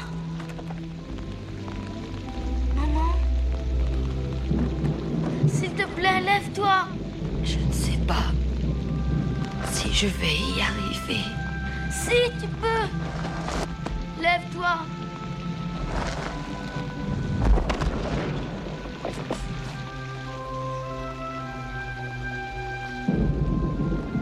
Mon chéri, mon tout petit pied, est-ce que tu te souviens du chemin de la grande vallée? Je crois oui. Mais pourquoi j'ai pas besoin de le savoir Tu seras avec moi. Je serai avec toi, même si tu ne me vois pas. Pourquoi tu dis même si je te vois pas Je peux toujours te voir. Tu sais, laisse ton cœur te guider. Il murmure. Alors écoute-le attentivement. Maman Maman Pour être franc, donc moi je l'ai montré à ma fille de 4 ans, et celui-ci a très bien fonctionné. Elle n'a pas été... euh, elle n'a pas fait de cauchemar, euh, elle n'est pas en dépression, elle n'est toujours pas suivie par un psy par rapport à ça. Voilà, c'est quelque chose qui a fonctionné, même s'il y a eu des questionnements, même si euh, elle a été triste sur la scène de disparition de la mère. Je pense qu'elle a eu du mal à comprendre tout ce que impliquait le film et tout le sous-entendu du film, parce que c'est quand même un film sur le deuil et sur l'absence. Euh, mais je, crois qu'on va un peu vite. Euh, juste, est-ce que tu peux nous dire de quoi ça parle, euh, le petit dinosaure? Oui, tout simplement. Bah, le, petit dinosaure, c'est pareil, c'est l'exode de, de plusieurs euh, races de dinosaures, mais enfants, qui vont se retrouver euh, essolés suite à un énorme tremblement de terre. Euh, donc, on va avoir plusieurs races de dinosaures. On va avoir des, des stégosaures. On va ce qu'ils appelaient un. Enfin, je sais, je sais plus les marques des dinosaures euh, très exactement. Mais. euh, Je crois que tu as long cou, t'as un péro- trois un- cornes, grande bouche. oui, voilà, ça c'est les noms, tu sais, dans le, dans le film, mais bon, après les. Il y a Mm. le ptérodactyle, il y a un stégosaure, euh, il y a. Enfin, tu, tu vois ce que je veux dire. Un diplodocus. Et tout à un fait. diplodocus, voilà, etc. Et donc, euh, suite à un énorme tremblement de terre, euh, euh, Petit Pied, donc le, le diplodocus, euh, ainsi que d'autres euh, enfants de d'autres races de dinosaures vont se retrouver séparés de leurs parents. Et l'idée, c'est d'aller euh, les retrouver vers euh, la terre promise, euh, là où toute la végétation a disparu, là où ils sont actuellement. La terre promise, voilà, c'est là où il y a de l'eau, des arbres qui poussent, c'est là où tous les dinosaures doivent se retrouver. Malheureusement, sur leur chemin, idem, ils vont retrouver de nombreuses péripéties, y compris l'arrivée des méchants euh, tyrannosaures, euh, notamment le dent tranchante, qui va être l'espèce de, de némésis tout au long du film et qui va euh, bien causer du tort à tous nos personnages. C'est ça. Et qui donc, euh, alors, on va vous peut-être vous spoiler un peu le, le film, mais qui, euh, euh, par effet domino entre guillemets, va causer la mort de Petit Pied, et ce en gros plan. Euh, chose qu'on ne voyait. Alors, de la mère de petit pied, hein. pas de petit pied. Ah oui, oui, bah oui, bien sûr. hein, sinon, on n'aurait pas pu avoir les 12 ou 18 suites euh, qui, euh, qui existent. Mais euh, donc, Petit pied à Saint-Tropez, euh, petit pied dans le Vercors. Petit Pied choisit ses chaussures. Enfin bref, disons que notre ami. Oh. Ah, c'est peut-être pas la meilleure, mais bon. Donc, tout le long du film, on va être vraiment sur euh, l'absence et euh, comment vivre le deuil. Et euh, alors, c'est quelque chose qui, comme je l'ai dit, va pas forcément parler aux plus petits et aux plus jeunes. Par contre, c'est vrai que quand tu regardes le film en étant adulte, il prend vraiment une dimension encore plus grande. Et c'est vraiment. j'ai presque envie de dire que les films de Don Bluth étaient un peu les films Pixar avant l'heure, c'est-à-dire qu'il y a vraiment la double lecture qu'on a maintenant dans les films Pixar, c'est-à-dire que tu as le côté très littéral de l'histoire qui va plaire aux plus jeunes et en même temps il y a un sous-texte ou en tout cas euh, beaucoup d'idées un peu plus adultes qui vont être euh, qui vont permettre d'accrocher les, adultes et qui vont faire que tu ne t'ennuieras pas devant ce genre de film là où certains films euh, sont purement et simplement premier degré pour les enfants et presque débilisants là on est vraiment sur une double vraiment une double lecture avec pour les petits des petits dinosaures pour lesquels ils peuvent s'accrocher, en tout cas s'identifier, et euh, qui vont vivre des aventures, euh, qui vont faire plus ou moins peur, mais en tout cas euh, qui restent très, très regardables. Mais en même temps, si on regarde les thématiques en tant qu'adulte, on est vraiment sur le deuil et la perte d'un être cher. Et c'est vrai que il y a beaucoup de passages, moi, qui m'ont marqué sur le fait que Petit Pied voit sa mère euh, alors que ce soit euh, dans les nuages euh, ou une ombre sur la, sur la montagne et ce genre de choses. Et on va vraiment jouer là-dessus. Et c'est vraiment. c'est un film qui est vraiment. Alors moi je trouve d'une tristesse absolue. Parce que on est vraiment au-delà du fait que les petits dinosaures rigolent entre eux et désamorcent vraiment la noirceur du film avec leur esprit jovial, on est vraiment sur, je, je, je, vois que tu as, je, vois que tu as les, les, yeux qui sont en train de briller. Ah ouais, non mais, non mais il faut, je pense que je ne suis pas le seul à avoir pleuré et à être euh, dévasté en regardant ce film. Mais c'est vrai que c'est assez euh, compliqué, ce genre de choses. Et euh, particulièrement donc quand tu es parent. de projeter ce que peut être la vie de, ces, de ces enfants. Et alors là, c'est encore pire car c'est vraiment un enfant en bas âge euh, qui ne comprend vraiment pas trop ce qui vient de se passer et qui est vraiment à la recherche. Donc c'est ses grands-parents, je crois, qui, euh, voyageaient avec eux. Euh, et c'est vrai que c'est poignant, c'est très bien écrit. On l'a pas souligné, mais on a quand même Georges Lucas qui est venu un peu se greffer pour apporter quelques idées. Donc on est vraiment sur euh, les, euh, les Golden Boys des années 80 euh, et ceux qui ont vraiment fait les, gros succès, du, en tout cas des gros succès des années 80. on est vraiment sur un alignement de planètes et une, un, regroupement de, personnalités et de... Et on est vraiment...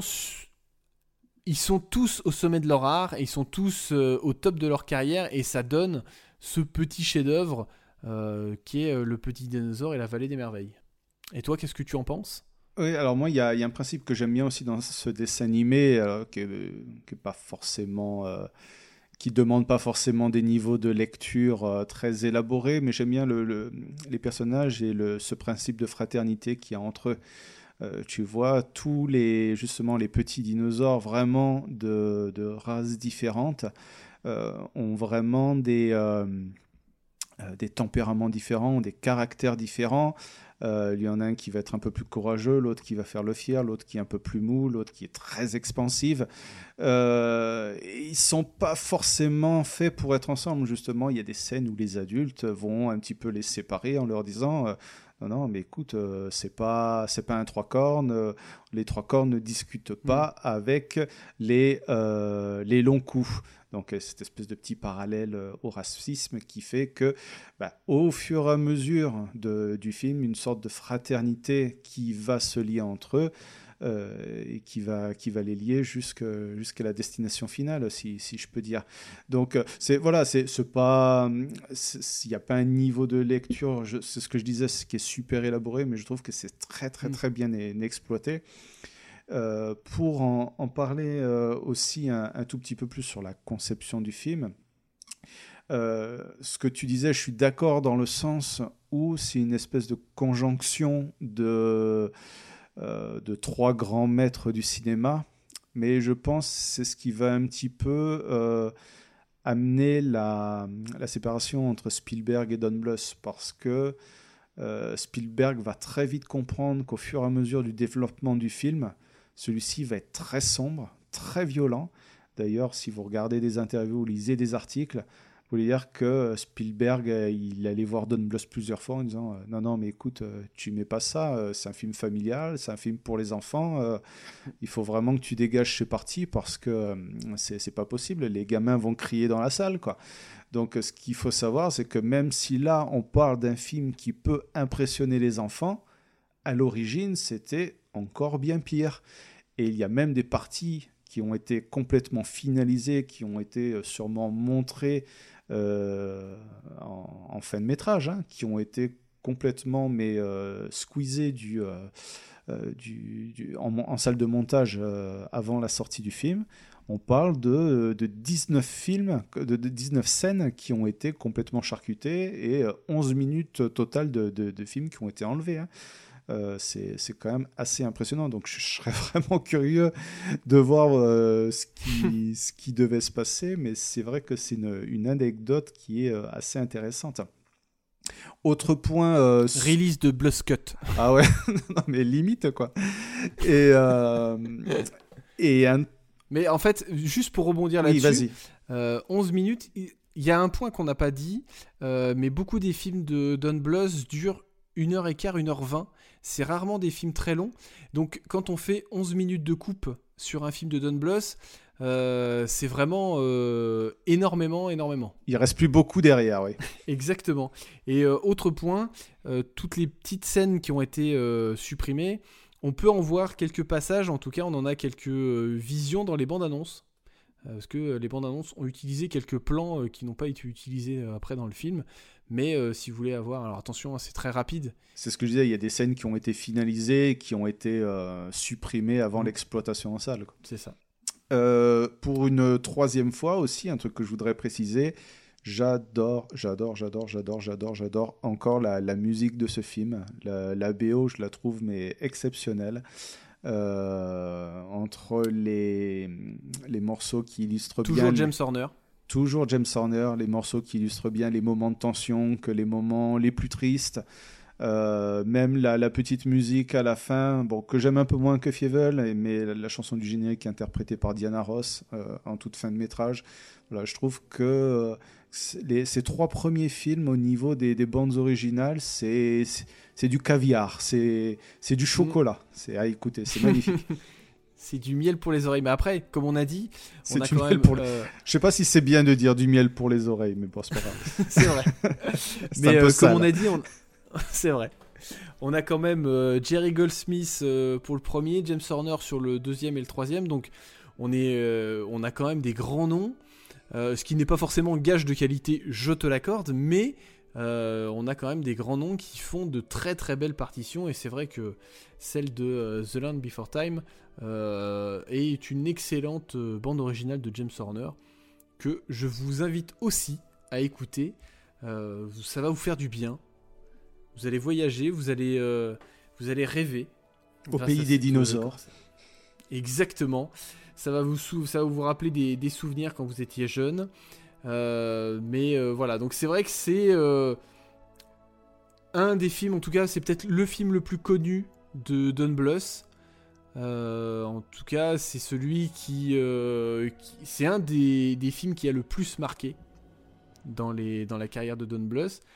Et on peut le dire, c'est un succès au box-office. Alors, c'est un succès, mais c'est aussi un, un, succès à nuancer. Parce que contrairement à ce que j'ai cru euh, depuis très très longtemps, le film a quand même moins bien marché qu'Oliver et compagnie, qui était pas un mauvais Disney, mais euh, qui n'était pas celui que je préférais, hein, par exemple. Euh, donc euh, là, je ne sais plus sur combien on était. On était à 4, 85 millions de dollars de recettes, ce qui est, ce qui est pas mal. mais Oliver et compagnie, derrière, on a fait 120 millions. Donc j'étais assez, assez étonné de voir cette, cette petite, petite info. Bah, après, c'est vrai que 85 millions, ça reste quand même un euh, studio indépendant, donc ça reste un très beau score. Et donc, comme on l'a dit, la carrière de Don Bluth euh, est intimement liée à euh, l'évolution de Disney. Et c'est vrai que Oliver et compagnie annonce entre guillemets, même si c'est pas ce film-là, mais annonce le renouveau de Disney et c'est là où Disney va reprendre du poil de la bête et c'est là où ça va devenir un peu plus compliqué pour Don Bluth. Oh putain, tu sais quoi, je viens de tilter un truc là. J'étais en train de réfléchir avant qu'on prépare l'émission, de dire où est-ce qu'on va placer un point commando. Mais en fait, il est tout simple, c'est James Horner. Le mec qui a fait la musique de, de Fievel, c'est celui qui a fait celui de Commando. Et ben voilà, ça y est, on l'a trouvé, c'est bon. Allez, on peut passer à la suite. Le point commando. le point commando sur euh, Fievel. Euh, non, même pas. Quoique si, on aurait pu. On aurait pu sur Fievel, mais euh, le point commando a eu lieu sur le petit dinosaure. Sur Fievel et le petit dinosaure. Exactement, comme quoi le point commando peut être fait n'importe où, n'importe quand, avec n'importe quoi. Il est éternel et inaltérable. Euh, donc euh, notre ami Don Bluth ne sera pas présent pour les 14 autres films du petit dinosaure. D'ailleurs, ça continue, si je dis pas de bêtises. Il y en a, du, il y en a un qui a dû sortir il y a un ou deux ans.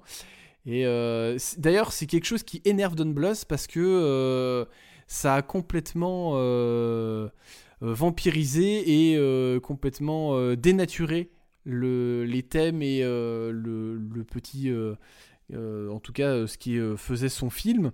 Ça va même plus loin, c'est-à-dire que des doublages ont été refaits dans les années, dans les années 2000, le film a été redoublé. Oh, j'ai l'impression du peu que j'ai vu d'images que rien qu'à partir du deuxième, c'est rien que du niveau de l'animation, on est bac à DVD en solde à 2 euros au franc prix. quoi. Hein. C'est enfin, c'est vraiment c'est vraiment mais très très faible. Hein, et j'imagine pas le, 14e à quoi il doit ressembler. Mais non, non, je, rien que déjà à l'époque, le deuxième, je le trouvais moche déjà. Ah, non, mais moi je me pose la question comment il est possible de faire 14 films? Est-ce qu'il y a vraiment un culte absolu? Est-ce que vraiment les, enfants de maintenant euh, sont encore élevés à petits pieds? Euh, je, ne sais pas. Euh, euh, c'est une vraie question. Je présume que ça doit rapporter des sous hein, pour qu'ils puissent comme ça en, en refaire indéfiniment. 14e, c'est pire que Fast and Furious. quoi. Ah, c'est sûr qu'ils font pas ça pour la beauté du geste. Oula, Fast and Furious, ils vont vite y arriver, tu vas me dire, mais c'est vrai que 14 films, c'est qu'ils doivent trouver leur public, mais bon on est loin du, euh, comme tu l'as dit, hein, on, est, on est très loin des thématiques et euh, du côté sombre et... Euh, alors je vais pas dire forcément adulte, parce que le petit dinosaure est pour moi celui qui est vraiment l'un des plus accessibles pour les, les, jeunes enfants, en tout cas sur ceux qu'on vient de parler. Oui, c'est vrai. Et donc... On va, là, on va rentrer dans le dur. Et là, ça devient compliqué. Ça devient compliqué parce qu'on arrive dans les, dans les 90s et comme on a dit, le, parallèle avec Disney est, toujours très important et euh, alors que le studio aux grandes oreilles était un peu dans le creux de la vague dans les années 80, et eh ben c'est totalement le contraire dans, les années 90 et euh, il y a un vrai regain de popularité avec des grands classiques maintenant. Alors je vais juste te laisser faire un, petit parallèle à chaque fois euh, pour les films qui sont sortis dans les années 90 entre le film de, Don Bluth et on va dire, le, mastodonte qu'il avait à chaque fois en face euh, Alors, bah, ça, me fait presque peine d'en parler. Hein. C'est vrai que si on, si on le compare. Ah oui, bah là, on va être obligé, on va être obligé d'y passer de toute façon. Hein. Malgré tout l'amour qu'on a pour Don Bluth, il va falloir être franc. Don, euh, c'était compliqué dans les années 90 et vu les résultats, c'est encore plus difficile de, de, voir ça. Non, non, non, voilà. C'est là, on est en 89, donc on est sur euh, l'après le petit dinosaure. Donc euh, le prochain film, ça va être. On, on va euh, juste pour préciser, les films, on va les développer, mais très très rapidement. On va pas être aussi long que sur les, les premiers films. Mm. Hein. On va y être très rapidement parce que déjà, d'une part, on s'en souvient plus trop parce que ce sont pas vraiment voilà les meilleurs de de, Don Bluth. Et puis, voilà, on les a pas revus depuis un bon petit moment. Mais comme tu as dit, c'est intéressant de faire un petit parallèle. J'ai marqué à côté les chiffres euh, du mm. box-office. Comme ça, vous allez pouvoir voir. On va le faire très rapide. Euh, donc, on a, en 89, on a le film Charlie, Charlie ce héros, qui était en face de la petite sirène. Donc là, on n'est pas loin de 200 millions de dollars d'écart de budget. Donc je vous laisse deviner que les 200 millions, euh, c'est pas Charlie qui les a fait, hein, très honnêtement. De box-office, hein, évidemment. Euh, enfin, de, de- de dollars, hein, de, de recettes, parce que les États-Unis, voilà, ils, Oui, chiffrent tout en, en dollars. Euh, 91, Rocorico, euh, même si le film est quand même plus sympa, enfin un petit peu plus sympa, euh, il était en face de La Belle et la Bête, qui était encore un plus gros carton que La Petite Sirène. Là, alors là, les chiffres, mais ils sont démesurés. On a 11 millions de dollars de recettes pour Rocorico contre 440 euh, pour La Belle et la Bête. 94, alors là on a le combo gagnant Pousselina et euh, le lutin magique. Euh, alors le, Même en additionnant, on en est loin. ah non non mais le, le lutin magique c'est le, le lutin magique on n'atteint même pas le million quoi. On est à 71 000 dollars de recettes au cinéma. D'ailleurs euh, On n'attend même ouais, pas les 100 000 pour te dire. On n'attend Ouais, même voilà. pas les 100 000 dollars. C'est, tout, tout simplement. Évidemment ils ont rien pu faire car en face il y avait le roi lion qui a été mais vraiment le succès mais planétaire et dont les chiffres mais sont mirobolants quoi. Il flirte le, le milliard de dollars de, de recettes à ce jour. Mm. Euh, 95, tout le monde se souvient de Yubi, le petit pingouin, le petit pingouin gentil, que tout le monde adore, hein, n'est-ce pas Euh, qui, euh, qui a dû Par faire contre, face personne ne se souvient de Pocahontas. mais personne ne se souvient non plus de Pocahontas. Non, si, si, voilà, mais c'est- vraiment que. On voit tout doucement que la, la, la pente, elle, elle commence à être très, très dure euh, pour, pour Don Bluth. Et, Ah ouais, là. Voilà. Mais par contre, alors, on, développera, comme je vous disais un petit peu plus tard, euh, comment ça va se passer. Il y a Anastasia, quand même, qui va faire remonter euh, un petit peu la barre. Donc, à 97, euh, là, qui va être en face d'Hercule. Donc, on va être sur des chiffres, alors qui ne sont pas vraiment similaires. Encore Disney qui va, être, qui va tenir le, le, le haut de l'échelle. Euh, et en 99, on va être sur le spin-off d'Anastasia dans Bartok le, le Magnifique, donc euh, euh, où j'ai pas vraiment trouvé de chiffres très Ah, honnêtement, c'est- parce que je crois qu'il a été euh, uniquement. C'est très simple, c'est qu'il était. Oui, dispo pour la VHS Ouais, en c'est fait. ça. hein. C'est qu'à la base, bah, on en reparlera, mais il n'était pas pour la sortie salle, donc forcément, c'est- ça devient compliqué, surtout qu'il était en face de Tarzan et c'est euh, 448 millions de dollars de box-office. Donc euh, même si, euh, même Ouais, si notre ami Bartok, ça, ça fait mal. Ouais, hein. c'est ça. Même si ma- notre ami Bartok aurait eu une sortie salle, euh, je suis pas persuadé qu'il qu'il ait été dans les mêmes euh, tranches de, de box-office. Euh, donc là, voilà, on, on a parlé un petit peu des années 90. Euh, c'est vrai que euh, donc ça commence en 89 avec Charlie. Euh, c'est euh, c'est vraiment le début de la fin. Euh, film qui est actuellement disponible sur Amazon Prime si vous avez envie de le voir. On est encore sur un film. Alors, de quoi ça parle, Charlie? Alors Charlie, c'est l'histoire d'un chien qui, dans les dix premières minutes, va être tué par la mafia des chiens et euh, qui va euh, arriver euh, au ciel, car notre ami Don Bluth est très croyant, au cas où vous ne l'auriez euh, toujours pas compris. Et euh, il va y avoir une histoire de résurrection, car euh, notre ami Charlie va récupérer une, montre à gousset en, en collier qui va lui permettre de revenir sur Terre et il va essayer de se racheter une conduite, car c'était un petit escroc, notre ami Charlie. Et ben non, même pas. Même pas, en fait, il va juste profiter d'une petite fille qui sait parler aux animaux pour pouvoir se faire plein d'argent. Voilà la logique de ce film. Euh, bon. euh, On est loin des premiers films, là, déjà. on, on est loin des premiers films, c'est euh, beaucoup moins bien écrit. Là où on louait le, le côté euh, fin et euh, euh, assez euh, bien écrit des, des premiers films, là on est vraiment, c'est très très lourd. Euh, les, chansons sont insupportables. Euh, là on, commence vraiment euh, à, toucher le fond. Il y a une scène avec un, crocodile qui, chante, ça, fait saigner les oreilles.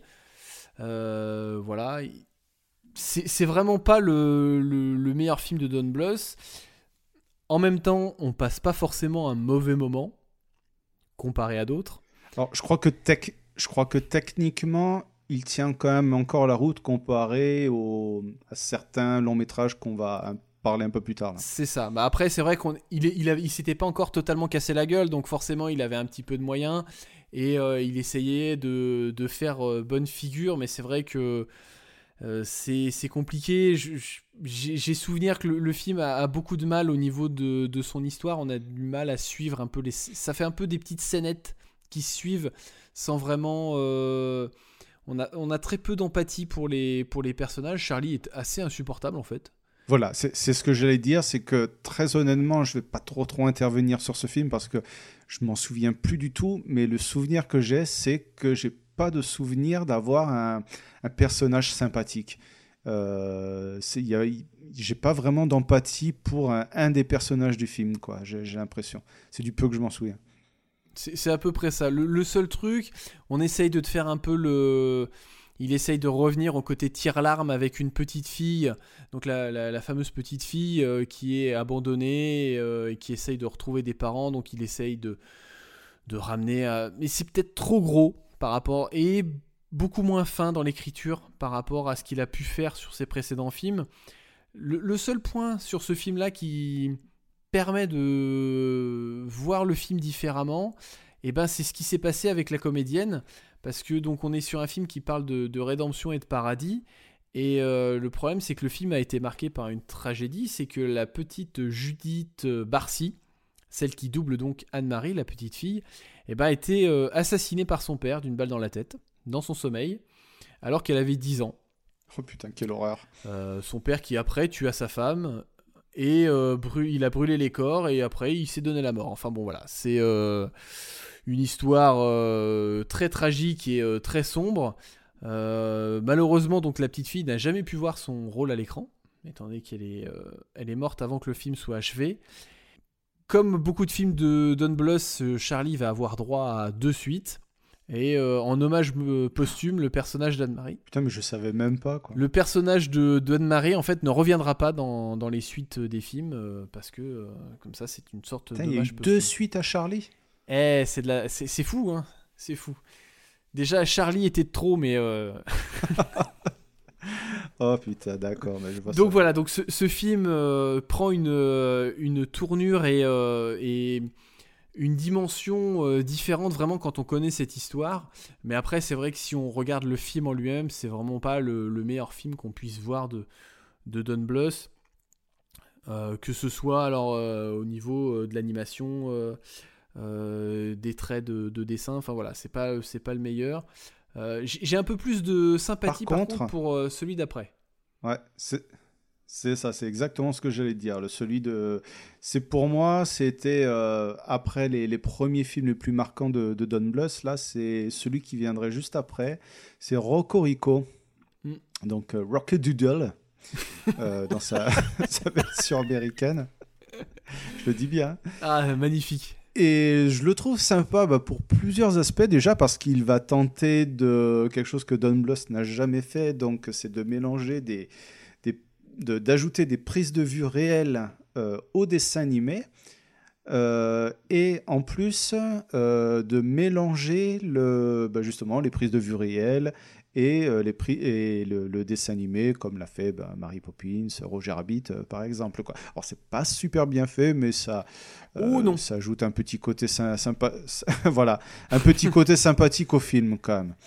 Eh ben, alors, je suis d'accord avec toi. C'est-à-dire que quand j'ai vu, j'ai vu ça dans le, dans le film, donc pareil, Rocco Rico, toujours est lui aussi dispo en ce moment sur Amazon Prime, si vous voulez vous faire plaisir. Euh, j'ai trouvé ça bien. Je me suis dit cool, ça permet de changer un petit peu, ça, apporte un truc. Mis à part que euh, bah, dans l'histoire, ça apporte absolument rien et ça totalement, c'est des non-sens absolus. Mais euh, ça permet d'avoir une petite touche un peu, un peu différente. Et moi, ce que j'ai surtout envie de souligner, c'est que la version française est faite par Tom Novembre pour le, méchant, mais surtout Eddie Mitchell. Et c'est un vrai plaisir d'écouter euh, la VF de ce film en tout cas. Oui, oui, parce qu'il est, euh, il est assez rythmé, il y a de bonnes musiques. très, honnêtement, je me souviens plus des titres, je pourrais pas t'en chanter une tout de suite là. Mais euh, je, je, sais que ça, ça bouge pas mal et que lorsque je l'avais regardé là il y, a, il y a quelques mois, j'ai pas passé un si mauvais moment. Un petit peu moins vers la fin, je trouve que ça s'égare un petit peu. Euh, mais je trouve que même l'histoire de, de, base, elle est plutôt sympa. Hein. C'est en fait tout simplement c'est le le coq, c'est Chanteclair qui se fait euh, chassé de. Il perd la voix, je crois, c'est ça, au tout début du, film, il me semble. En fait, Chanteclair est le, le coq de, de la basse-cour et le fait de chanter fait que le soleil arrive. C'est ça, et exactement. euh, le grand-duc veut l'empêcher de chanter. Et, et ils vont se rendre compte que euh, Parce qu'il même déteste le soleil. c'est ça. Et ils, ils- vont se rendre compte que le c'est pas le fait que Chanteclair euh, chante qui fait que le soleil arrive, mais le soleil de toute façon viendra euh, euh, quoi qu'il arrive. Et donc Chanteclair ne trouve plus d'utilité à sa vie et décide de partir à la ville. Encore Oh, une thématique chère au cœur de Don Bluth. Et donc oui, il perd un peu sa voix et il perd l'envie de chanter euh, jusqu'à ce qu'il retrouve la, la célébrité euh, dans la grande ville.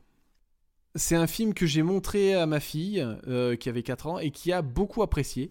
Elle a énormément rigolé et euh, il y a euh, quelques passages qui peuvent être un peu impressionnants parce que ça reste quand même du Don Bluth et il arrive toujours euh, à... je pense que c'est un peu l'école Disney, ce que je disais au début, c'est que il est très fort pour les figures méchantes et pour, en tout cas, le, le Grand Duc a, quand même, même si on n'atteint pas le niveau de ses précédents films, il, arrive quand même à rendre impressionnant le Grand Duc et euh, les personnes, euh, en tout cas les les personnes qui vont être euh, méchantes dans les films. Donc c'est vrai que ça, ça fonctionne bien, mais sinon c'est très accessible pour les plus jeunes et euh, ils vont euh, prendre beaucoup de plaisir à, regarder ce genre de film.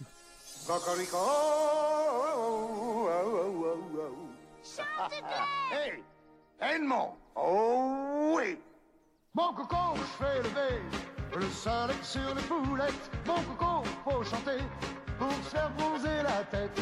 La nuit, je te la chante. Je te les chasser les nuages jusqu'à ce que le soleil se pointe. Fais briller.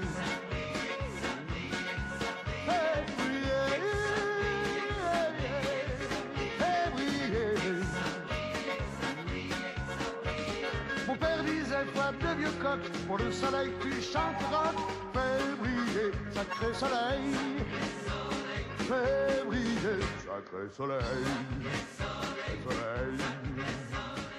Par contre, moi, le film qui va me poser un petit peu plus de, de soucis, alors peut-être pas à tout le monde, c'est celui qui a été fait après, donc en 1994, et qui se nomme Pousselina. Alors Pousselina, alors je te donnerai mon avis après, mais qu'est-ce que toi tu en penses déjà? Alors, j'en pense euh, personnellement pas grand-chose, euh, parce qu'on est vraiment sur quelque chose de très basique. Euh, je- non, je vais quand même un peu plus étayer mon, mon opinion, mais en fait, ce qu'il faut comprendre, donc, c'est que notre ami Don Bluth vient d'enchaîner plusieurs déconvenus au box-office, et les investisseurs et les personnes derrière commencent à douter de la patte Don Bluth, Surtout qu'ils voient en face Disney reprendre du poil de la bête et faire des scores faramineux au box-office. Et donc on lui demande eh ben, de refaire du Disney, d'épouser la, la, euh, recette Disney afin de faire des films qui vont euh, fonctionner au box-office parce que euh, eux ils veulent absolument fonctionner au box-office, ils veulent un retour sur investissement. Donc on va lui demander de copier ce qui se fait chez Disney et euh, Don Bluth va être obligé à contre-coeur de euh, devoir faire donc Pousselina qui est euh, l'adaptation d'un d'une histoire de, des frères Grimm si je ne dis pas de bêtises et qui raconte l'histoire d'une petite alors je sais plus si c'est une fée euh, mais euh, d'une fille de, de toute petite taille et qui euh, ensuite va vivre des Ah aventures. non, c'est juste une, une, une fille de toute petite taille, c'est ça hein, Donc c'est une fille de toute petite taille, par contre, qui va vivre des aventures avec des fées. Elle va tomber en fait amoureuse du prince, du prince des, fées ça. en fait, hein, donc tout simplement. Donc on est vraiment sur, sur un, un- on est vraiment sur un conte de fées purement et simplement classique. Malheureusement, là où on a été habitué euh, sur ces premiers films à une qualité technique euh, de haute volée, euh, je trouve le film particulièrement moche. Je, je le trouve très grossier dans son dessin. Et par contre, c'est le film que ma fille de 4 ans a préféré de Don Bluth. D'un côté, je suis pas étonné, oui. Donc je pense que ce film est vraiment, est vraiment euh, Non, mais c'est ça. C'est vraiment le, public cible. C'est vraiment les, euh, les euh, petites filles de 4-5 ans. Montrez ça à vos enfants de, de 4-5 ans. Ils vont passer un excellent moment. par contre, là où, ce que je disais sur, par exemple, Petit Pied, il y a aucune. on est vraiment sur du premier degré, pur et simple, et il n'y a vraiment aucun sous-texte derrière. Il y a vraiment. Enfin, c'est très grossier dans son écriture, c'est très grossier dans son approche. Les chansons sont insupportables. Euh, voilà, moi je j'ai pas un excellent souvenir. C'est pas celui que je préfère. Si vous voulez le voir, il est disponible sur Disney+. Mais euh, voilà, je sais pas ce que toi tu en penses. Alors, moi je, vais être très rapide. Euh, alors je précise, je j'ai pas d'opinion particulière sur tel ou tel sujet, euh, voilà. Puis en plus, on n'est pas là pour parler de ça. Il y a quand même un petit truc qui m'a gêné dans Pousselina, et il n'est pas vraiment. Je, pense que s'il sortait maintenant. Ah, il n'est pas tout. Voilà, il n'est pas tout. On va dire que l'Internet se serait à feu et à sang. Euh, parce que on, lorsque vous regardez le film, en fait, vous, ça parle quand même d'une fille donc qui est amoureuse d'un gars qui... Alors, je ne sais plus trop s'il est amoureux d'elle aussi ou s'il lui arrive un problème, je ne sais plus très exactement. Oui, lui, ce qui se lui en tout cas est amoureux, c'est juste qu'il n'arrive pas, il arrive, il se donne rendez-vous un certain soir et lui ne vient pas parce qu'il a un souci. Et euh, voilà, mm. les péripéties commencent comme ça. Ce qui se passe, euh, ce qui se passe, c'est qu'en fait dans le film, euh, tout le monde veut se taper Pousselina en fait, tout simplement. Euh, donc il y a enfin, je rigole, mais c'est vraiment pas drôle parce qu'on est vraiment, en plus, ce que je disais, on est vraiment sur du premier degré. Et au-delà du fait que tout le monde veut se taper Pousselina, elle, elle, euh, elle n'a absolument aucun impact et elle se laisse totalement faire. Et elle est soumise à absolument à toutes les actions qui se passent dans le film. Et euh, c'est vrai que c'est assez perturbant que ça soit le, le, crapaud de la pièce du théâtre au tout début du film, euh, jusque limite elle tombe dans les, bras du, euh, du blaireau, je crois c'est un blaireau qui a à la fin, et elle se met euh, par obligation, enfin par dépit, on va dire, avec lui, parce que c'est le plus riche, en fait, tout simplement. et je me dis, ah, putain. Et elle va se marier. Et elle va se marier, mais tout simplement parce qu'il est riche. Et le, le béraud lui dit, euh, non, mais écoute, euh, regarde tout cet argent que j'ai avec moi, tu seras heureuse, machin. Et bon, vu qu'elle peut, elle, peut pas être avec le prince, eh ben, elle, va, elle va finir avec celui qui a le plus d'argent. Bon, le dessin animé finit pas comme ça, mais euh, voilà, c'est ce que je disais. Je pense que si le film était sorti maintenant, il y aurait eu quelques réflexions à, ce sujet.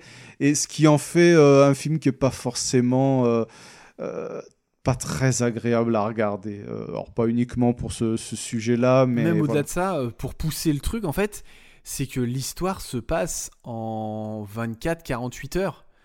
En fait, moi, c'est ça qui est, dingue, c'est-à-dire qu'elle est censée tomber amoureuse du prince, et quasiment 48 heures après, elle se marie avec un blaireau parce qu'elle n'a pas réussi à voir son prince charmant.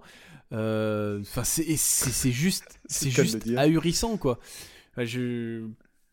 Voilà, c'est vrai que dans ces thématiques, on est vraiment. Après, sans prendre les, les, petits pour des, imbéciles, mais c'est vrai qu'ils ont une vision différente et ils sont. Euh, peut-être plus intéressé par l'aspect linéaire, l'aspect princesse euh, de, tout ce qui se déroule, les personnages qui sont ben, un petit peu rigolos, donc euh, et puis bon, il se passe quand même pas pas mal de choses, on va dire.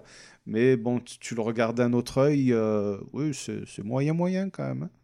Ah, c'est même moyen, moyen moins, on peut dire, parce que, comme tu dis, les, les enfants vont peut-être pas forcément voir ou comprendre les enjeux et la façon de se comporter, mais ça reste quand même. Euh, euh, enfin, le, but n'est pas non plus de les, de les éduquer et de faire en sorte qu'ils ne voient que ça, parce que c'est quand même assez. Enfin, moi, je, trouve ça très triste que euh, l'image de, de, le personnage féminin soit aussi, aussi pauvre et aussi bête.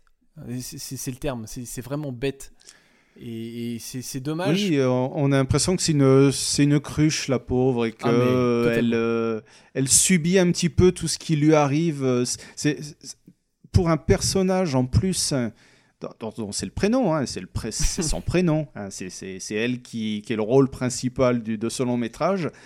Euh, elle, est vide, elle est, elle est, complètement effacée et elle subit un peu tout ce qui lui arrive dans, dans le film. Alors pas uniquement parce qu'elle a une petite taille, et ça pareil, je veux bien comprendre le, le message peut-être euh, lié à l'handicap, que tu, qu'elle ne peut pas euh, faire tout ce qu'elle aimerait pouvoir faire. Mais là... Tom Cruise est devenu une star malgré sa petite taille. Hein. C'est, c'est vrai, ne le dis pas trop fort, Bilou pourrait écouter. Mais voilà, on, on, a vraiment l'impression que, bah, que c'est une cruche quoi, pendant, pendant, tout le, pendant, pendant tout le film. Donc non, non, c'est... Et, pourtant, je te le disais juste avant d'en, parler, hein, je ne suis pas là à m'étaler sur, euh, sur tel ou tel sujet, sur tous ceux qui sont un petit peu à Discord. Mais euh, ouais, là, j'ai trouvé ça limite. Quoi. En fait, ce qui est surtout euh, compliqué, c'est de se rendre compte que les premiers films étaient quand même plutôt bien écrits avec des personnages intéressants. Euh, on parlait de Fivel, on parlait de, Petit Pied, euh, même Rocco je trouve que est un film un peu inférieur dans la carrière de, Don Bluth. Tu sens pas forcément une, une, débilité au niveau des personnages, là où là on est vraiment sur le truc basique et euh, mais euh, basique bête et c'est vraiment euh, c'est vraiment dommage en fait d'en arriver là et voilà. Bah, bah, c'est ce qu'on disait tout c'est ce qu'on disait tout à l'heure. en as reparlé il y a quelques minutes aussi.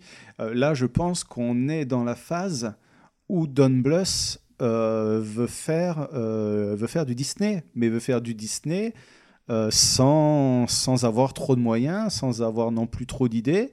Peut-être qu'il en avait plus envie non plus. Euh, de, de, ce que je dis, de ce qu'on disait depuis le début euh, et de son début de carrière à Disney, c'est que le mec euh, a peut-être eu de, trop grandes visions, se voyait peut-être comme trop rapidement comme le, nouveau Disney. Et suite à, à, ces déconvenus, le fait d'être indépendant, alors c'est pas le fait véritablement d'être indépendant, mais de de tout lâcher du jour au lendemain et de, et de se, se lancer dedans. Il s'est peut-être vu trop grand et, et, voilà, les, il se retrouve dans des années euh, de début, milieu des années 90 qui sont très très très compliquées. Et les, les deux, trois films qui vont suivre, ça va être mais vraiment encore pire.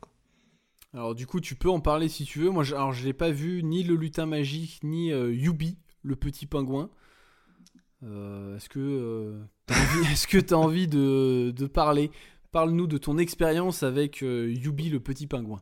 Oui, alors non, non, d'abord le lutin magique. Alors le lutin magique, ça a été quand même une sacrée expérience. Je peux vous assurer que Yubi, Yubi c'est le Citizen Kane d'un film de Don Bluth comparé au lutin magique. C'est, on est quand même un cran au-dessus. Le lutin magique, il y a, y a vraiment grand chose qui va. Déjà, dedans, il y a un truc qui me gêne. Il y a un gamin. les, gamins sont insupportables dans ce film, déjà. Euh, il y a un gamin qui a une queue de rat. Donc, déjà, quelle idée. Donc, tu sais, c'est l'espèce de petite. Euh, les cheveux courts, mais tu sais, juste avec l'espèce de petit truc qui dépasse. Là. Enfin, bon, ah ouais, le... voilà. Tony Verrel. Ah bah, euh, non, non, non, c'est même pas Tony Verrel, c'est juste la petite pointe, tu sais. il y avait il y avait ça dans les années 90 là. Bon, c'était moche. Mais c'est pas grave c'est pas vraiment pas vraiment le sujet je disais ça un peu pour rigoler. Non non non le, truc du lutin magique euh, donc c'est l'histoire alors j'essaye de m'en souvenir c'est l'histoire d'un lutin qui alors en fait c'est pas un lutin c'est un troll euh, qui vit au pays des trolls mais qui ne vit pas comme tous les trolls parce que les trolls sont moches sont, euh, sont sales, sont grossiers, sont méchants, ils sont surtout très méchants.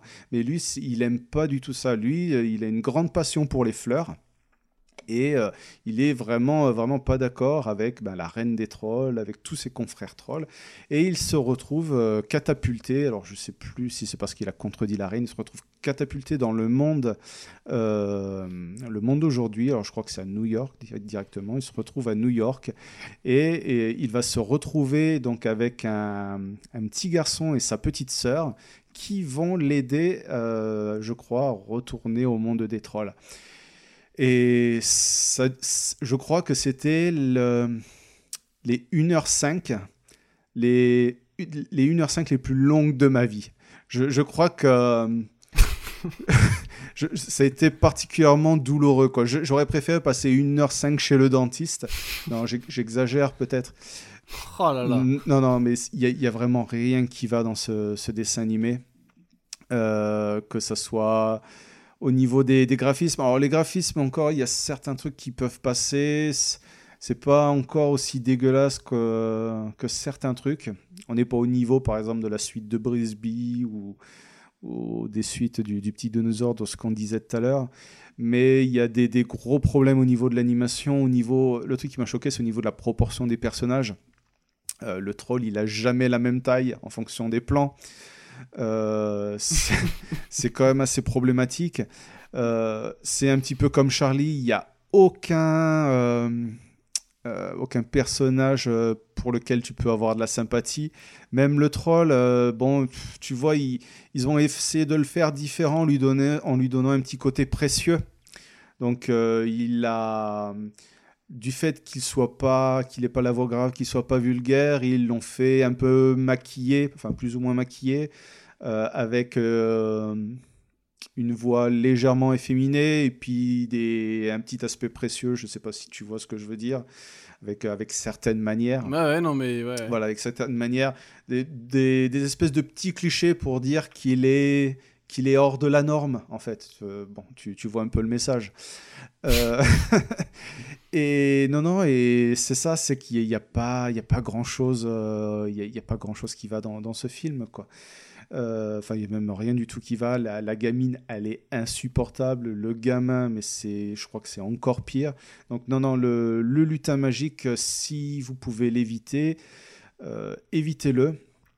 Un peu moins pire, sorti l'année suivante, on a Yubi le petit pingouin, donc qui est sorti, euh, qui est sorti uniquement, je crois, en VHS, parce que de toute façon, les, films Don Bluth ne devaient plus rapporter d'a- d'argent au cinéma.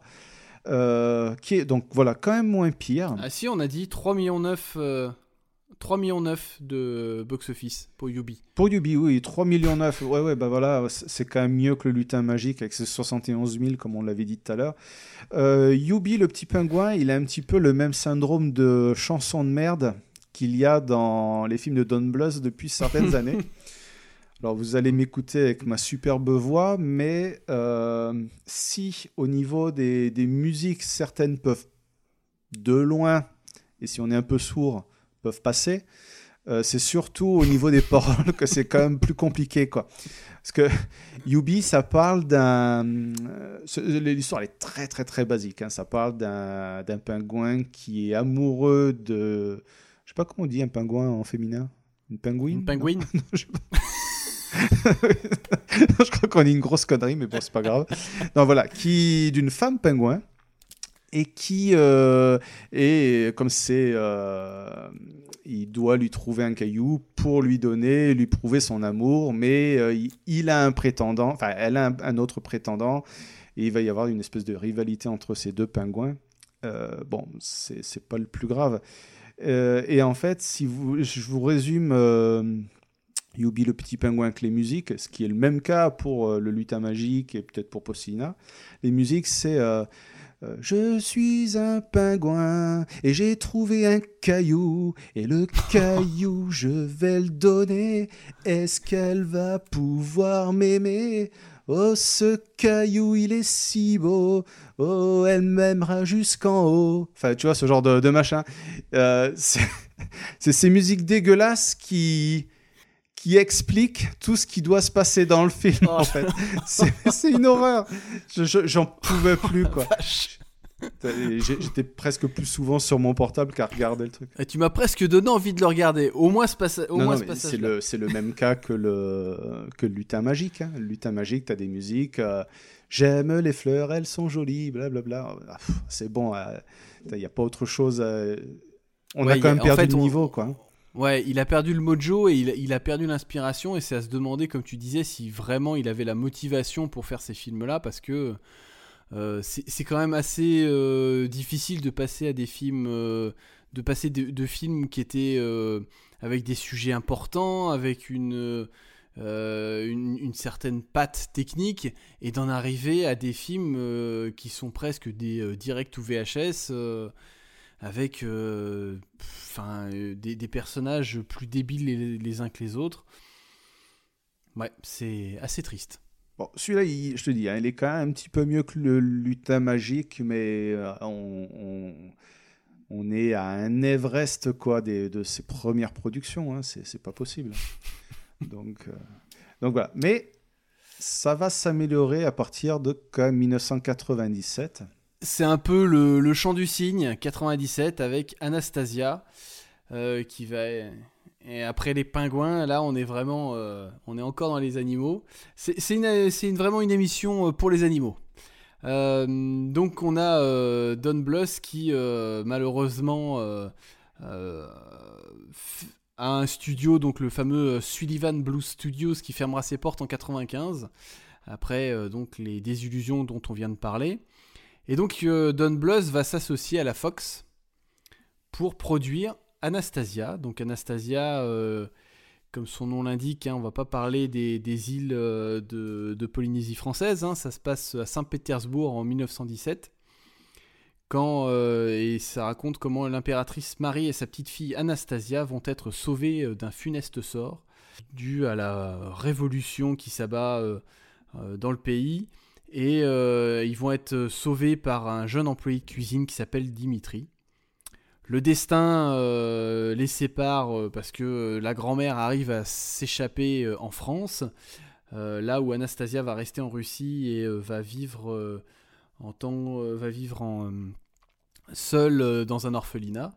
Et euh, dix ans après la chute des Romanov, une rumeur persistante se propage, la fille cadette de l'empereur serait encore en vie. Donc, Anastasia, donc comme j'ai dit, moi c'est mon premier souvenir, c'est peut-être l'un de mes préférés. Euh, on est vraiment, alors là, on vient de, parler de films qui avaient une patte graphique particulièrement moche, et celui-ci est particulièrement beau. Il y a des décors assez somptueux, même si il est difficile de voir la patte Don En fait, ce qui est marrant, c'est que c'est un film qui ressemble au film de Don Bluth, mais qui ressemble aussi au film de Disney et qui arrive à trouver un juste équilibre entre les deux. C'est-à-dire que pour beaucoup de personnes, Anastasia est un film Disney, alors que pas du tout. Euh, ça peut être encore plus porté à confusion maintenant que le film est sur Disney ⁇ euh, c'est un film qui reprend un petit peu les euh, façons de faire de Disney, c'est-à-dire qu'on a quelques scènes chantées. Alors, il est sur Disney. Il est sur Disney Plus parce que c'est un film qui a été produit par la Fox. Hein. Tout à fait. Il faut juste le préciser. Tout à fait, tout à fait.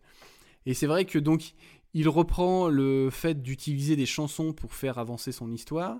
Il va réutiliser, chose que Disney fait beaucoup, les personnages secondaires euh, qui vont être là juste pour faire rigoler, mais qui ne font pas du tout avancer l'histoire. On va penser par exemple à Bartok, qui est un peu le sidekick du méchant du film, donc de Rasputin.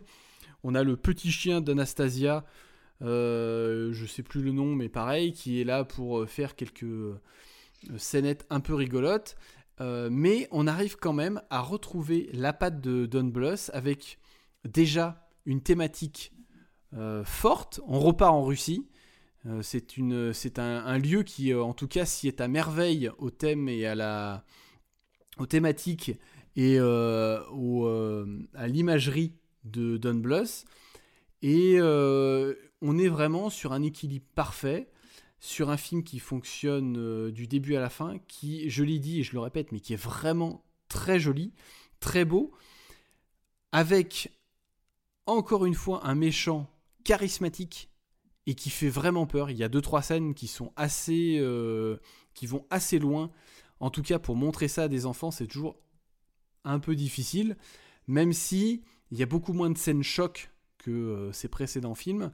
Euh, il y a deux trois scènes. En tout cas, moi par exemple, je ne l'ai pas montré à ma fille car j'avais souvenir donc de Rasputin qui qui est un, un, méchant qui vraiment euh, jusqu'au boutiste et euh, qui a un design vraiment euh, sale et c'est vraiment noir. Bah, il se décompose pendant pas mal de temps dans le film en fait.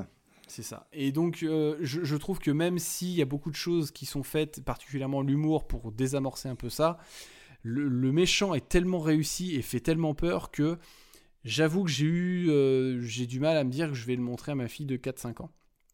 Ce qui n'empêche pas que c'est un, film euh, particulièrement réussi, que je trouve euh, qui fonctionne énormément et qui a un rythme très agréable, qu'on suit avec beaucoup d'entrain. et ce que j'ai dit, on, a, on est revenu avec une histoire de chanson. Donc on reprend un peu la recette Disney. Et même si habituellement c'est pas quelque chose qui m'intéresse, euh, ces dernières se marient parfaitement bien dans le film et sont pas du tout euh, insupportables. Là où euh, j'ai souvenir par exemple dans Charlie les, chansons étaient horribles mais alors là on est vraiment sur le haut du panier et c'est même à se demander comment euh, Don Bluth peut euh, passer de euh, ces trois derniers films où il on avait l'impression qu'il n'avait plus aucune motivation à un, film comme celui-ci. Est-ce que toi tu l'as revu dernièrement et qu'est-ce que tu en penses? Alors je l'ai revu il y a quelques mois. Alors je sais que c'est un dessin animé que beaucoup de monde aime, que ma femme aime beaucoup aussi.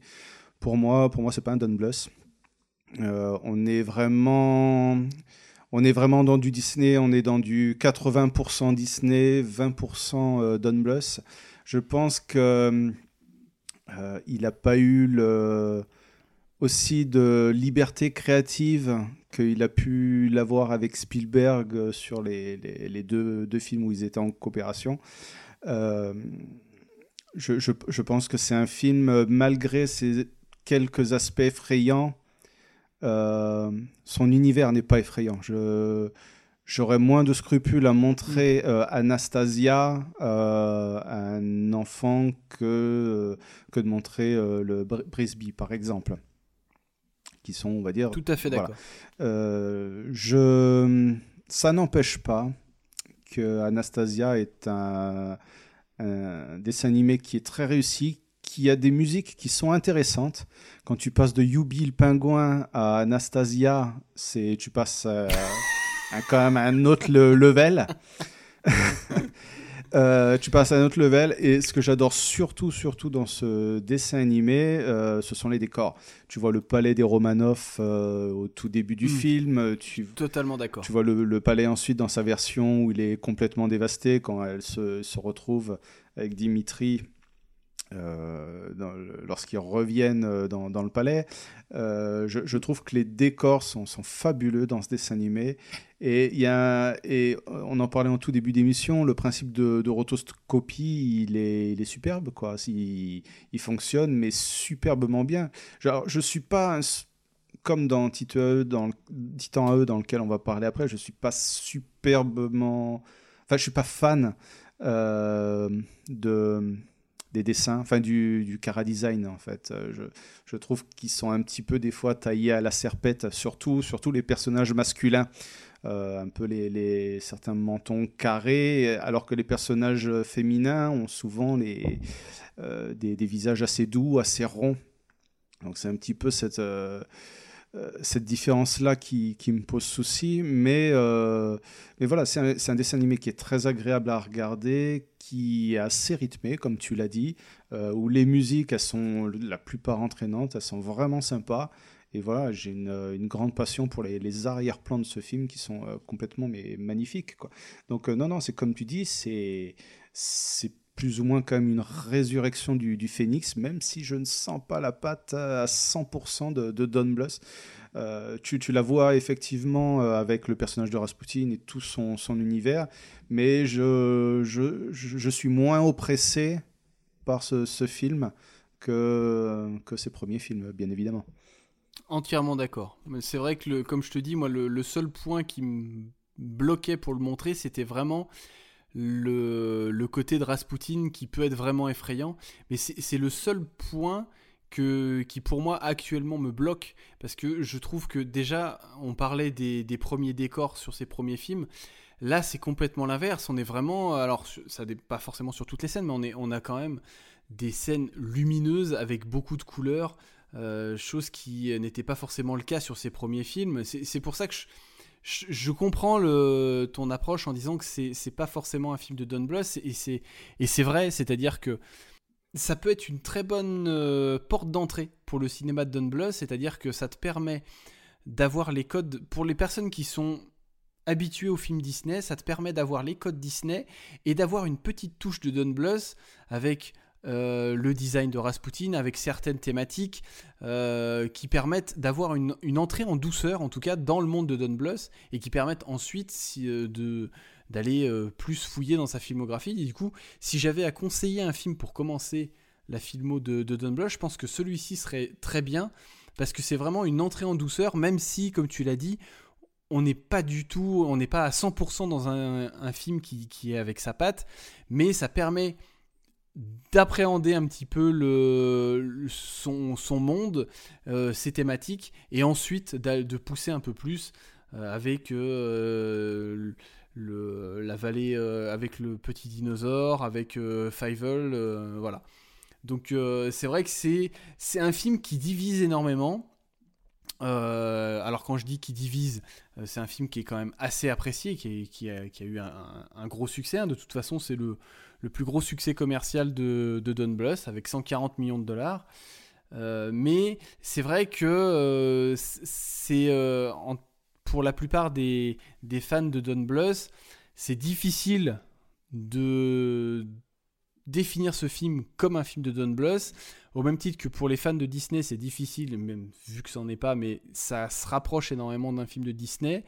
Et c'est vrai qu'il est vraiment, comme je disais, sur deux tableaux. Moi, je trouve que ça fonctionne parfaitement parce qu'on arrive vraiment à, euh, jongler entre les, entre les deux façons de, de, faire. Mais c'est vrai que euh, ça peut être déstabilisant, particulièrement si, alors pour le coup, c'est pas votre, euh, c'est pas l'approche, c'est pas avec celui-là que vous commencez.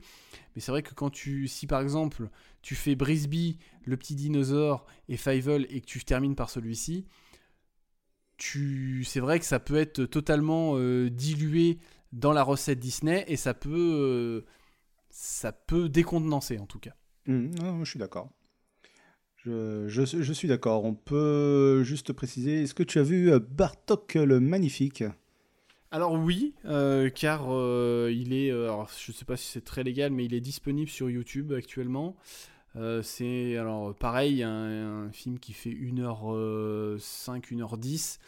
Euh, c'est vraiment pas long parce qu'en plus c'était dessiné à la vidéo et c'était le pilote d'une série qui verra pas le jour de toute façon. Euh, et donc c'est euh, Bartok, c'est le, le sidekick un peu comique du méchant de Rasputin. Et euh, alors c'est euh, faussement un spin-off, c'est plus un préquel qui se passe euh, 100 ou 200 ans avant. Donc autant dire que c'est totalement logique euh, par rapport à l'histoire. euh, bon, Mais les le- chauves-souris vivent longtemps, hein alors, euh, je peux comprendre que les chauves-souris vivent longtemps, mais euh, je, je sais pas pourquoi elle a décidé de devenir le sidekick de Rasputin. Bon, c'est pas, c'est pas forcément logique. Tu, tu passes pas forcément un mauvais moment. Ça reste de bonne facture, particulièrement après euh, les films dont on a parlé, euh, tels Poussulina. Alors, j'ai pas vu Lutin Magique et Yubi, mais c'était pas non plus euh, du très très haut niveau. Euh, Oui, je t'en ai pas euh, dit du bien, quoi. voilà. Mais euh, ça, c'est euh, pour, pour être franc, Bartok le Magnifique, ça se regarde. Vous passez pas un mauvais moment, mais euh, deux jours après, vous l'oubliez. Ouais, je l'ai vu il y a très très longtemps et je, crois que je suis d'accord avec toi. C'est pas, j'ai plus du tout aucun souvenir de, de ce dessin animé, quoi. Et donc on arrive au dernier film de notre ami Don Bluth. Un film qui divise énormément, en tout cas euh, qui a beaucoup divisé à l'époque. Euh, il s'agit de Titan AE, sorti en 2000. Et on va se poser la question de savoir si c'est réellement mauvais. Parce que ça parle donc, euh, c'est un, dessin animé de science-fiction, un space opéra. En l'an 3028, la Terre est anéantie euh, par des créatures euh, venues de galaxies lointaines. Ça se passe dans les 5 premières minutes. Et les rares survivants, en fait, tombent aux mains de cette cruelle race d'extraterrestres et sont réduits à l'esclavage. 15 ans plus tard, nous allons suivre le jeune Cal, qui découvre à l'intérieur d'une bague que lui avait légué son père les coordonnées d'un mystérieux vaisseau spatial, Titan, l'ultime planche de salut du genre humain, aidé par le capitaine du Valkyrie Cordo et son intrépide copilote Akima, Cal se lance à la recherche de titans et d'un nouveau monde. Alors, bah, je vais commencer à en parler un petit peu. Mais vas-y, vas-y. Euh, donc, comme j'ai dit, c'est un film, c'est un, c'est un space opéra. Et déjà, rien que pour ça, euh, moi, ça me plaît. Ça me plaît parce que des dessins animés euh, de science-fiction, on n'en a pas eu, en tout cas en premier, euh, qui font ça au premier degré, et, en- et particulièrement en space opéra, on n'en a pas énormément, énormément. J'ai quelques réserves sur la qualité technique du film, parce que donc on est en 2000 et on commençait la 3D avec ordinateur, et c'est ce qui va énormément pêcher dans ce film. En tout cas, moi, c'est certains plans qui vont me, déranger. Même si on peut pas enlever euh, l'œil de Don Bluth et certains plans avec des colorimétries assez dingues et euh, des choses que je n'avais pas forcément vues euh, au cinéma. Et j'ai pas passé un mauvais moment. Et j'ai même passé un bon moment devant ce film. Et je n'ai pas compris pourquoi ce film euh, avait été boudé. Euh, alors, il y a peut-être un début d'explication si euh, les gens, euh, étant donné qu'on a eu Anastasia juste avant, et si les gens s'attendaient à une sorte de continuité dans, son travail avec Anastasia, et les gens ont été un peu euh, décontenancés par ça, mais après, voilà, ça reste un, bon film euh, avec ses défauts, mais euh, moi j'ai pris euh, beaucoup de plaisir à euh, voir ce film. Toujours euh, disponible sur Disney ⁇ étant donné que c'était un film Fox. Est-ce que euh, toi tu as euh, bon souvenir Euh, Est-ce que tu aimes ce film? Est-ce que tu as un dégoût absolu pour celui-ci? Alors moi, je n'aime pas ce film, mais je l'adore en fait. Je trouve que c'est un, excellent, un excellent dessin animé et le, fait qu'il n'ait pas marché, ben, ça me trouve le cul quoi. Je, je, je ne comprends pas. Il y a mais vraiment tout dans ce dessin animé. C'est, très simple. euh, Au début des années 2000, euh, je parle de- en niveau d'animation euh, accessible, hein, on- comme on en parlait tout à l'heure. euh, on n'avait pas en- encore au début des années 2000 euh, le- l'arrivée de l'animation japonaise elle était encore balbutiante encore en France. Il y a eu deux excellents animés de, de science-fiction, donc c'est Titan AE et euh, La planète au trésor de Disney. Et je trouve que c'est euh, voilà, c'est deux excellents dessins animés visuellement qui sont magnifiques.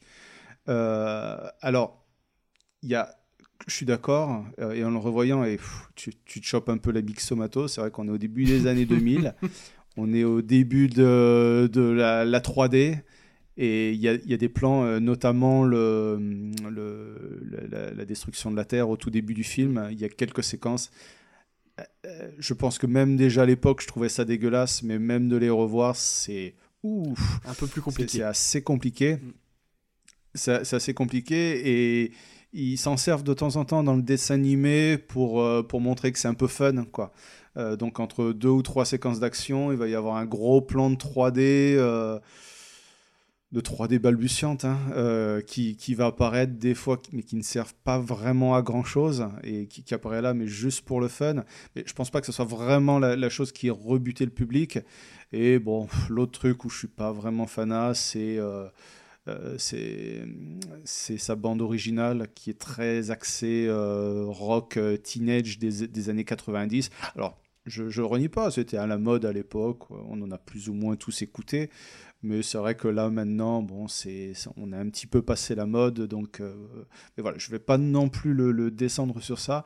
Je, trouve que c'est un dessin animé qui a énormément euh, d'idées visuelles, il y a des personnages qui sont très intéressants, il y a des retournements de situation, il y a d'excellentes euh, scènes d'action, il y a des courses-poursuites, euh, il y a de l'amitié, il y a de l'amour, il y a de la trahison, il y a des personnages qui ressemblent à le héros et la femme qui ressemblent à George Stobart et Nico Collard, des Chevaliers de Baphomet que j'adore, ça n'a rien à voir, mais rien que ça, j'aime beaucoup. Et non, non, voilà, y je- j'ai pris énormément de plaisir à revoir ce film là il y a, il y a quelques mois et, c'est vrai que j'en ai vraiment un meilleur, enfin, un souvenir, mais beaucoup plus marquant que, que d'avoir revu euh, You Beat Penguin, quoi, très honnêtement. Donc. euh, Bah, déjà, au niveau de, déjà au niveau de l'intention, et puis il y a, y a une. Il y a une vraie envie et, euh, de faire un, un grand film de SF. Et euh, alors, attention, hein, euh, ne me faites pas dire ce que je n'ai pas dit. Des, des dessins animés de SF, il y en avait eu avant. Euh, Il y a eu des grands films de SF, hein, je pense notamment à Ghost in the Shell par exemple. Mais euh, sur ce qui concerne le space opéra, en lui-même, c'est vraiment pas quelque chose qui était. Euh, on n'en a pas vu beaucoup avant, on n'en a pas vu beaucoup après. Bah, après, c'est voilà, toujours compliqué. C'est encore un autre sujet sur lequel on peut débattre dans, les films.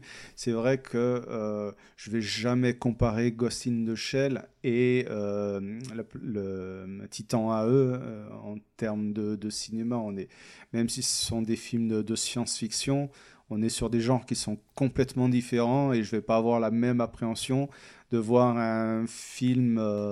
Aussi génial que Ghost in the Shell, qu'un film aussi divertissant que Titan AE, par exemple. Donc euh, c'est là c'est vraiment mais ah, tu regardes la scène de fin quoi, la dernière demi-heure mais elle est elle est exceptionnelle de Titan AE quoi, c'est euh, je te dis les retournements de situation, lorsqu'il euh, ils arrivent à, j'allais dire à la fin, mais qu'ils arrivent à, à résoudre l'énigme finale, c'est non non, c'est superbement bien fait quoi. Je suis tout à fait d'accord. Non, c'était vraiment pour euh, juste pour euh, éviter qu'on revienne nous dire après. euh, mais si il y a tel dessin animé, tel dessin animé. Oui, des dessins animés de SF, il y en a, il y en a, mais il y en a pas énormément. Et c'est vrai que c'est c'est quelque chose de dommage. Mais même de manière générale, c'est que le space opéra est quelque chose qui a beaucoup de mal à fonctionner, même au-delà du de l'animation. Je pense à un film comme Jupiter Ascending euh, des sœurs Wachowski, qui est un pur space opéra et qui n'a pas fonctionné au box-office parce que c'est quand même des installations de monde, c'est euh, beaucoup de choses à expliquer et euh, ça peut rebuter pas mal de personnes et c'est vrai que c'est toujours un peu difficile. Voilà, pour les personnes qui sont pas forcément habituées. C'est tout comme John Carter, et Tout voilà, tu as très très bien résumé les, les choses. C'est euh, c'est vraiment très très compliqué de d'élaborer un monde euh, de, comme ça de science-fiction. Mais je, je vais le dire très honnêtement, moi je suis je suis pas un grand fan de Avatar. hein. je, je, je le dis, bon voilà, c'est voilà. Quelle par honte. contre, Quelle honte. respect quoi, respect. C'est Non, non, mais- génial Avatar. Regardez Non, ce que je Avatar. veux dire, c'est je vais pas le classer je, dans je suis mes- obligé de relever le, le niveau et, c'est tout le monde descend Avatar, tout le monde critique Avatar, mais tout le monde parle d'Avatar 15 ans après. Regardez Avatar. ah mais je non, sais. non, non, mais voilà, mais je je peux pas nier que euh, il y, a quand même euh, tout un monde qui a été créé sur ça, qu'il y a et que ça, tout le monde, et ce qu'on disait, c'est que tout le monde n'y arrive Mm. pas, tout, tout le monde n'adhère pas à, à, à ce, ce- ce- ces styles visuels, à ces créations de, de monde, à ce style de science-fiction, et ça, il faut, il faut le noter. Et je, je pense qu'effectivement, et tu l'as très bien dit, c'est ce qui a dû pêcher dans, dans, Titan AE, c'est que euh, peut-être, voilà, début des, années 2000, et c'est- c'était pas la bonne période pour la, science-fiction euh, au niveau de, l'animation. Alors, je crois quand même que La planète au trésor, ça a dû marcher, mais euh, quand tu es dans une lancée comme l'était Disney à cette époque-là, euh, tu ressors encore de Hercule, euh, d'Atlantide, de machin, dans- de cette période-là. Ça a toujours, toujours fonctionné. hein. Quand tu emmènes tes, tes gamins au cinéma pour voir un dessin animé, tu vas voir le dernier Disney. Bon, voilà, c'était Mm. encore ça à cette époque. Euh, mais en dehors de, de cela, je pense que ça devait être très, très, très compliqué. Quoi. Et donc du coup, on arrive sur une grosse déconvenue au box-office. Euh, le film qui va rapporter 37 millions de dollars à travers le monde pour un budget de 75 millions. Un échec qui va pousser la Fox à fermer temporairement son département d'animation à Phoenix pour le réouvrir en 2007. Donc autant dire une, une sacrée pause quand même pour les besoins de, euh, du film Les Simpsons, que personnellement j'apprécie. Oui, et qui, je pense qu'il a très bien marché, qui a dû faire plaisir à la Fox, justement. Oh oui, exactement. Donc voilà, donc notre ami... euh, Et mon... Vas-y. C'est ce que j'allais dire, mon cher Nico, qu'est-ce qui devient maintenant euh, Don Bluth? Et ouais, parce que du coup, là, il termine un petit peu, entre guillemets, sur une fausse note. Et, euh, et donc, on, on parle quand même d'un film qui est sorti en 2000, soit il y a plus de 20 ans.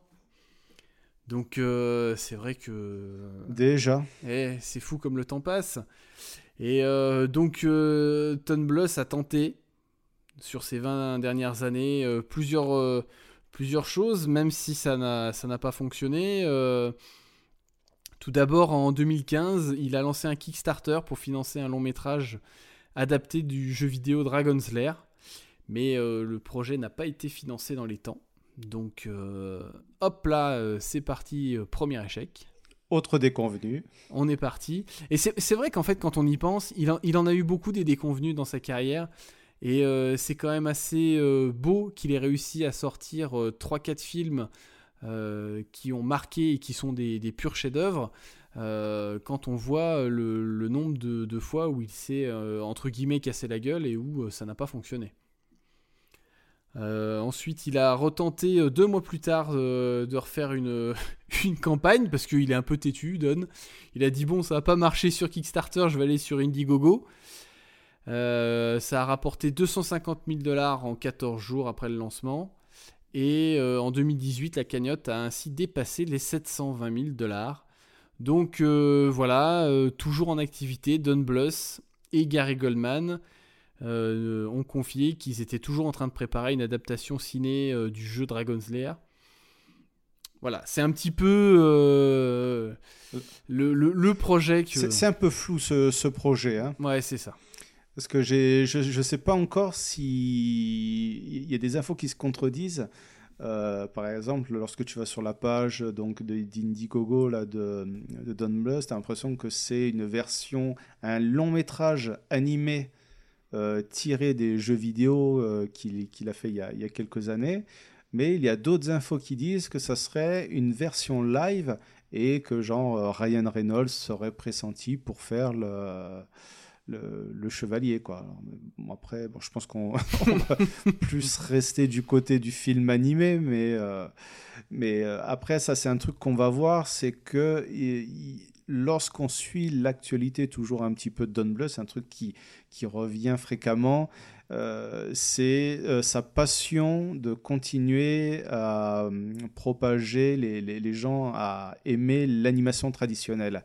Euh, si vous suivez son compte Twitter, si vous allez sur les différents euh, sites d'actualité concernant Don Bluth, c'est un jour qui va, l'animation traditionnelle, il va toujours essayer de le, promouvoir. C'est pour ça qu'en 2018, il va fonder euh, ce qu'il va appeler la, la Don Bluth University et qui est toujours en activité hein, actuellement. Et, euh, et vous avez euh, l'opportunité, si vous le désirez, alors il faut quand même envoyer des dessins, il faut envoyer un book, il faut envoyer tout un tas de trucs. Et si vous avez un petit billet de, de 10 000 dollars, vous aurez peut-être la chance, après acceptation, de, de rentrer à l'école de, de dessin de, Don Bluth, qui est supervisée bah, par lui-même et euh, quelques-uns de ses animateurs. Voilà, donc les, j'avais lu là que les, euh, les, les enregistrements là, pour les sessions sont prévus pour euh, décembre, là, pour la fin d'année, là, dans, dans deux mois. Et, euh, et dans ces derniers trucs, là, en- le 11 septembre 2020, euh, Blues, il a fondé la Don Blues euh, Studio. Donc encore un nouveau studio. On en est au, Au bout d'un moment, il va, il va déjà. avoir du mal à trouver des noms quand même à ces studios, hein, parce qu'alors euh, Blues Activity, Blues Studio, Blues Yaourt, enfin c'est, ça devient compliqué là. C'est clair. Et euh, voilà, dans, alors on parle déjà comme ça, ça, fait un an que, ça a démarré, on n'a pas vu, grand-chose. Apparemment, il aurait, euh, euh, il aurait lancé une série de courts-métrages sous forme de, de fables, qu'il aurait appelé les, les fables de blues. Euh, donc une anthologie qui serait écrite et dessinée par lui-même, mais bon, j'en- ai pas encore vu la couleur. Donc euh, ça a l'air d'être, voilà, on va dire que le monsieur, il est quand même assez vieux maintenant, il, se lance toujours quand même dans, dans, dans des projets, ça a l'air toujours d'être assez compliqué, mais bon, on va voir de, de ce qui va advenir de, de ces projets à court terme, dans tous les cas. Tout à fait. Bon, et bah écoute, on a quand même bien fait le tour euh, du monsieur, qui avait une carrière assez riche. Euh, C'était en tout cas Oui, très oui, agréable euh, d'enregistrer, euh, en tout cas en, en duo. Bah, oui, non, carrément, mais surtout, surtout que c'était un, un podcast qui était prévu voilà pff, depuis plusieurs mois. Puis après, bah, on a fait euh, on a fait une pause, on a fait les méchants là récemment. Donc euh, on est quand même assez content des, des scores. Là, Creepers nous a annoncé les euh, les, les premiers scores de l'émission sur les méchants. Puis ben, on vous remercie beaucoup, beaucoup de, de, de, Oh de oui. l'écoute, de, de l'attention. Et puis euh, ça, ça nous fait vraiment plaisir, ça nous fait quand même chaud au cœur, comme on dit. Et puis euh, c'est vrai qu'on avait, euh, on avait aussi l'envie de faire une, euh, une émission sur, euh, sur l'animation. Alors c'est vrai que j'avais fait un scoring sur l'animation japonaise avec Ron. Euh, mais euh, ce que je disais, c'est qu'en dehors des, des gros bras, du sang qui gicle, des trucs comme ça, l'animation fait partie aussi intégrante de, avec le porno aussi, pourquoi pas, des, de ce qu'on retrouvait dans, dans les vidéoclubs. J'ai du mal à Euh, j'ai du mal à situer le lien entre les films d'animation pour enfants et le porno, mais je te laisse terminer. Non, non, non, mais si, je, plaisante. mais voilà, c'est euh, c'est tous ces genres aussi qu'on retrouvait dans les, les vidéoclubs. euh, et dont, on veut parler. Alors, je suis pas sûr qu'on parlera de porno dans, dans une de nos, de nos émissions, quoique on sait jamais. Mais, euh, mais non, voilà, c'est un genre qu'on retrouvait euh, beaucoup voilà, dans les vidéoclubs et qui nous tenait à cœur de, vous faire partager aujourd'hui. Tout à fait. Eh ben écoute, euh, Rano et euh, chers auditeurs, eh ben, euh, on, va, on va vous quitter. On va vous dire à la prochaine avec quelques surprises sonores, très certainement. Je, n'en dis pas plus. C'est un petit teasing pour les prochains dossiers. Euh, ça, ne, sera très certainement pas le cas sur celle-ci, mais des surprises arrivent. Et, euh, et de très belles surprises en plus. On a des, des super dossiers en tout cas euh, sous le coude. Écoute, euh, merci Rano. Merci à toi. Et puis ben à la prochaine. Et ben, prochaine émission. Salut à tous. Allez, salut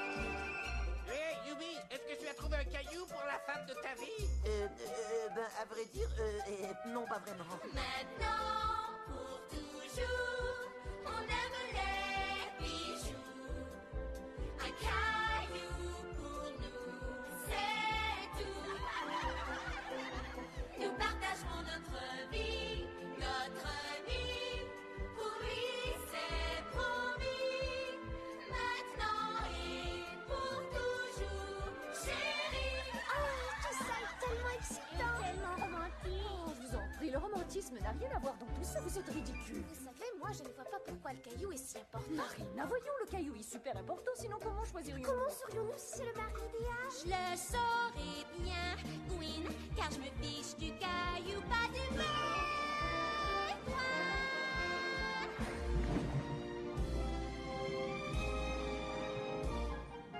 Maintenant, pour toujours, seul son cœur m'importe. Pour moi, c'est comme ça l'amour. Mais quel que soit son caillou, bleu ou gris, géant ou petit, je serai pour toujours qu'à lui.